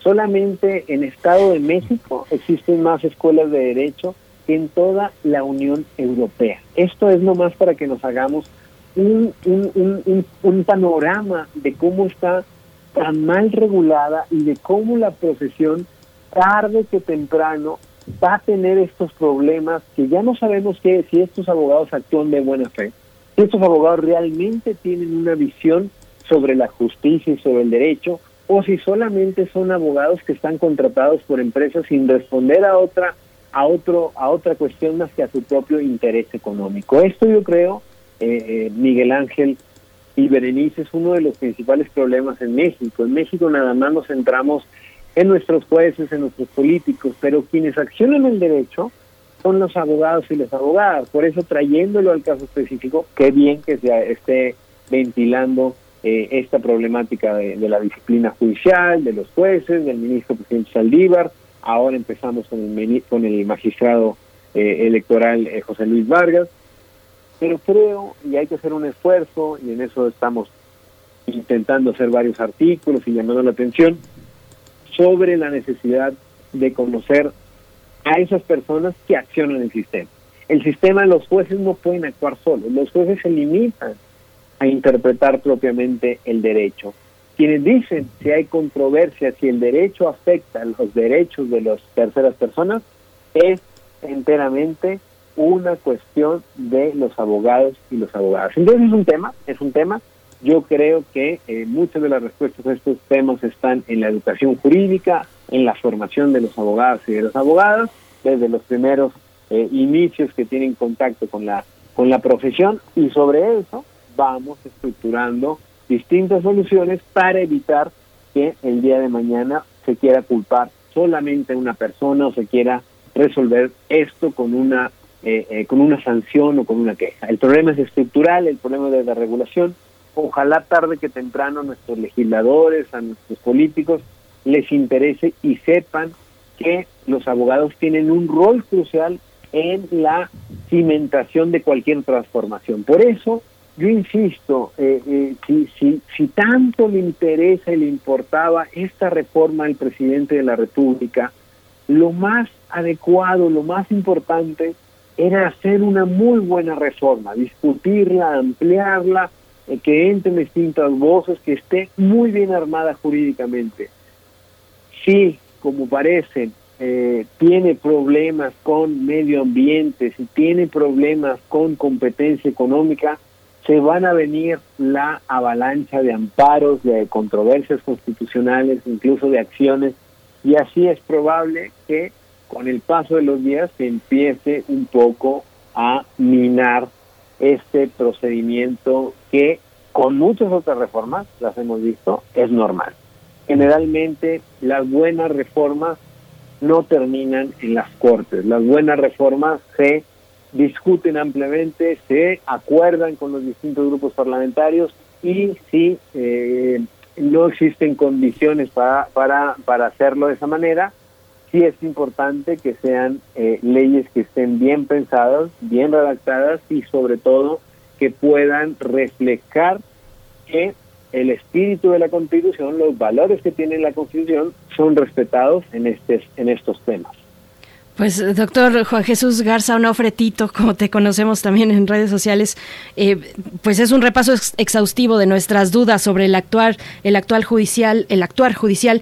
Te pregunto ya eh, para cerrar este tema, porque mencionabas en algún momento decías el trabajo de los jueces no tiene que estar supeditado a los tiempos políticos. Te pregunto sobre esta cuestión que va de por medio la independencia y la autonomía de las y los jueces en este país. Eh, una, digamos, hay muchos temas grandes grandes temas que están en el ojo público y que precisamente tienen eh, una presión importante sobre los jueces, una presión que viene de los medios de comunicación, una presión social también. Esta, esta cuestión que mencionamos con el presidente de la República eh, cuando dice, bueno, lo vamos a llevar a la, a, la Corte a la Corte Suprema de Justicia, eh, este actuar, digamos, de un juez que suspendió temporalmente la entrada en vigor de la ley energética.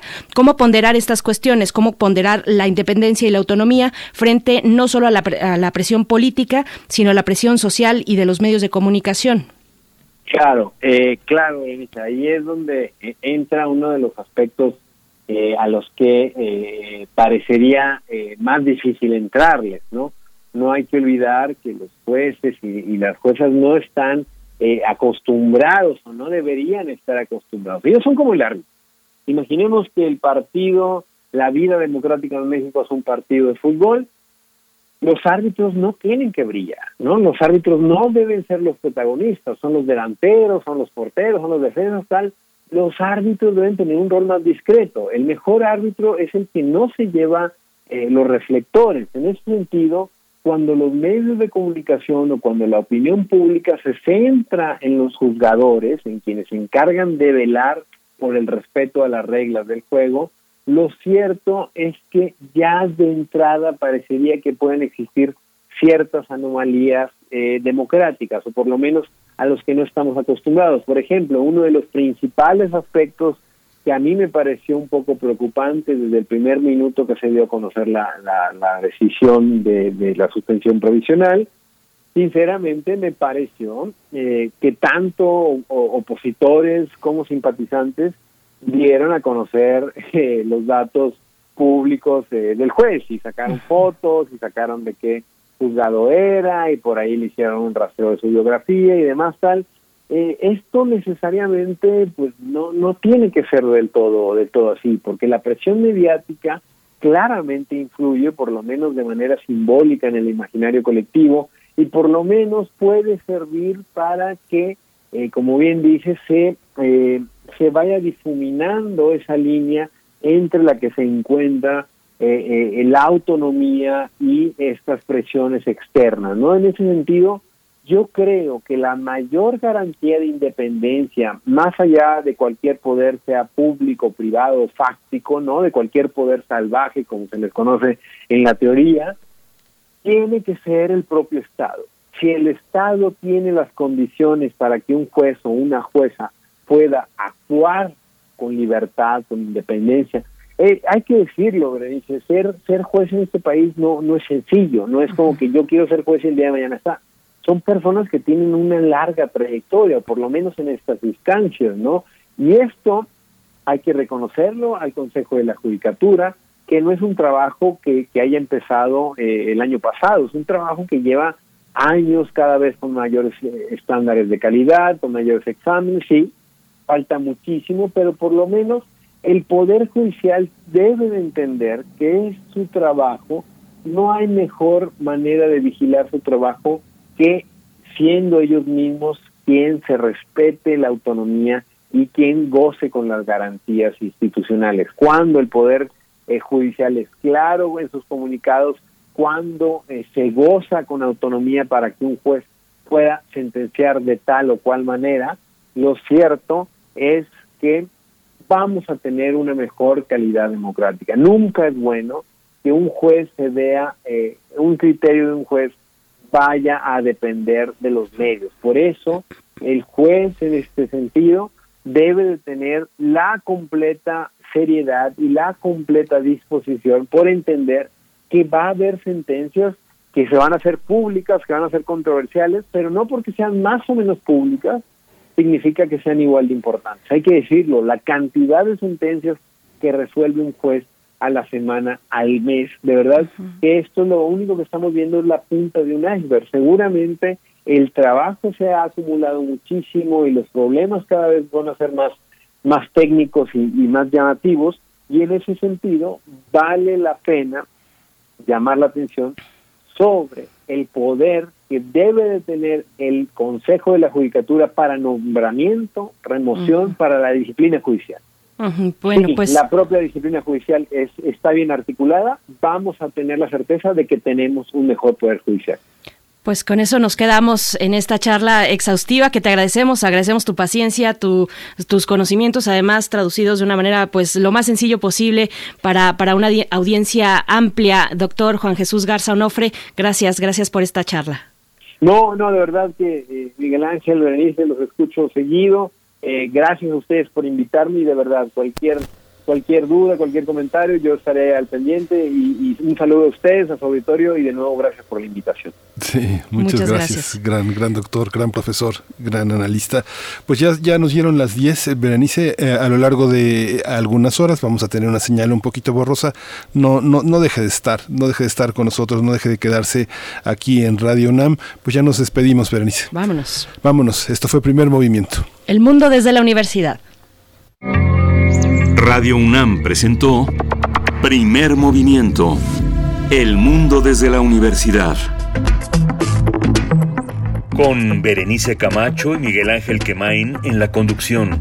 Frida Saldívar y Violeta Berber, producción. Antonio Quijano y Patricia Zavala, noticias. Miriam Trejo y Rodrigo Mota, coordinadores de invitados. Tamara Quirós, redes sociales. Arturo González y Socorro Montes, operación técnica. Locución, Tessa Uribe y Juan Stack.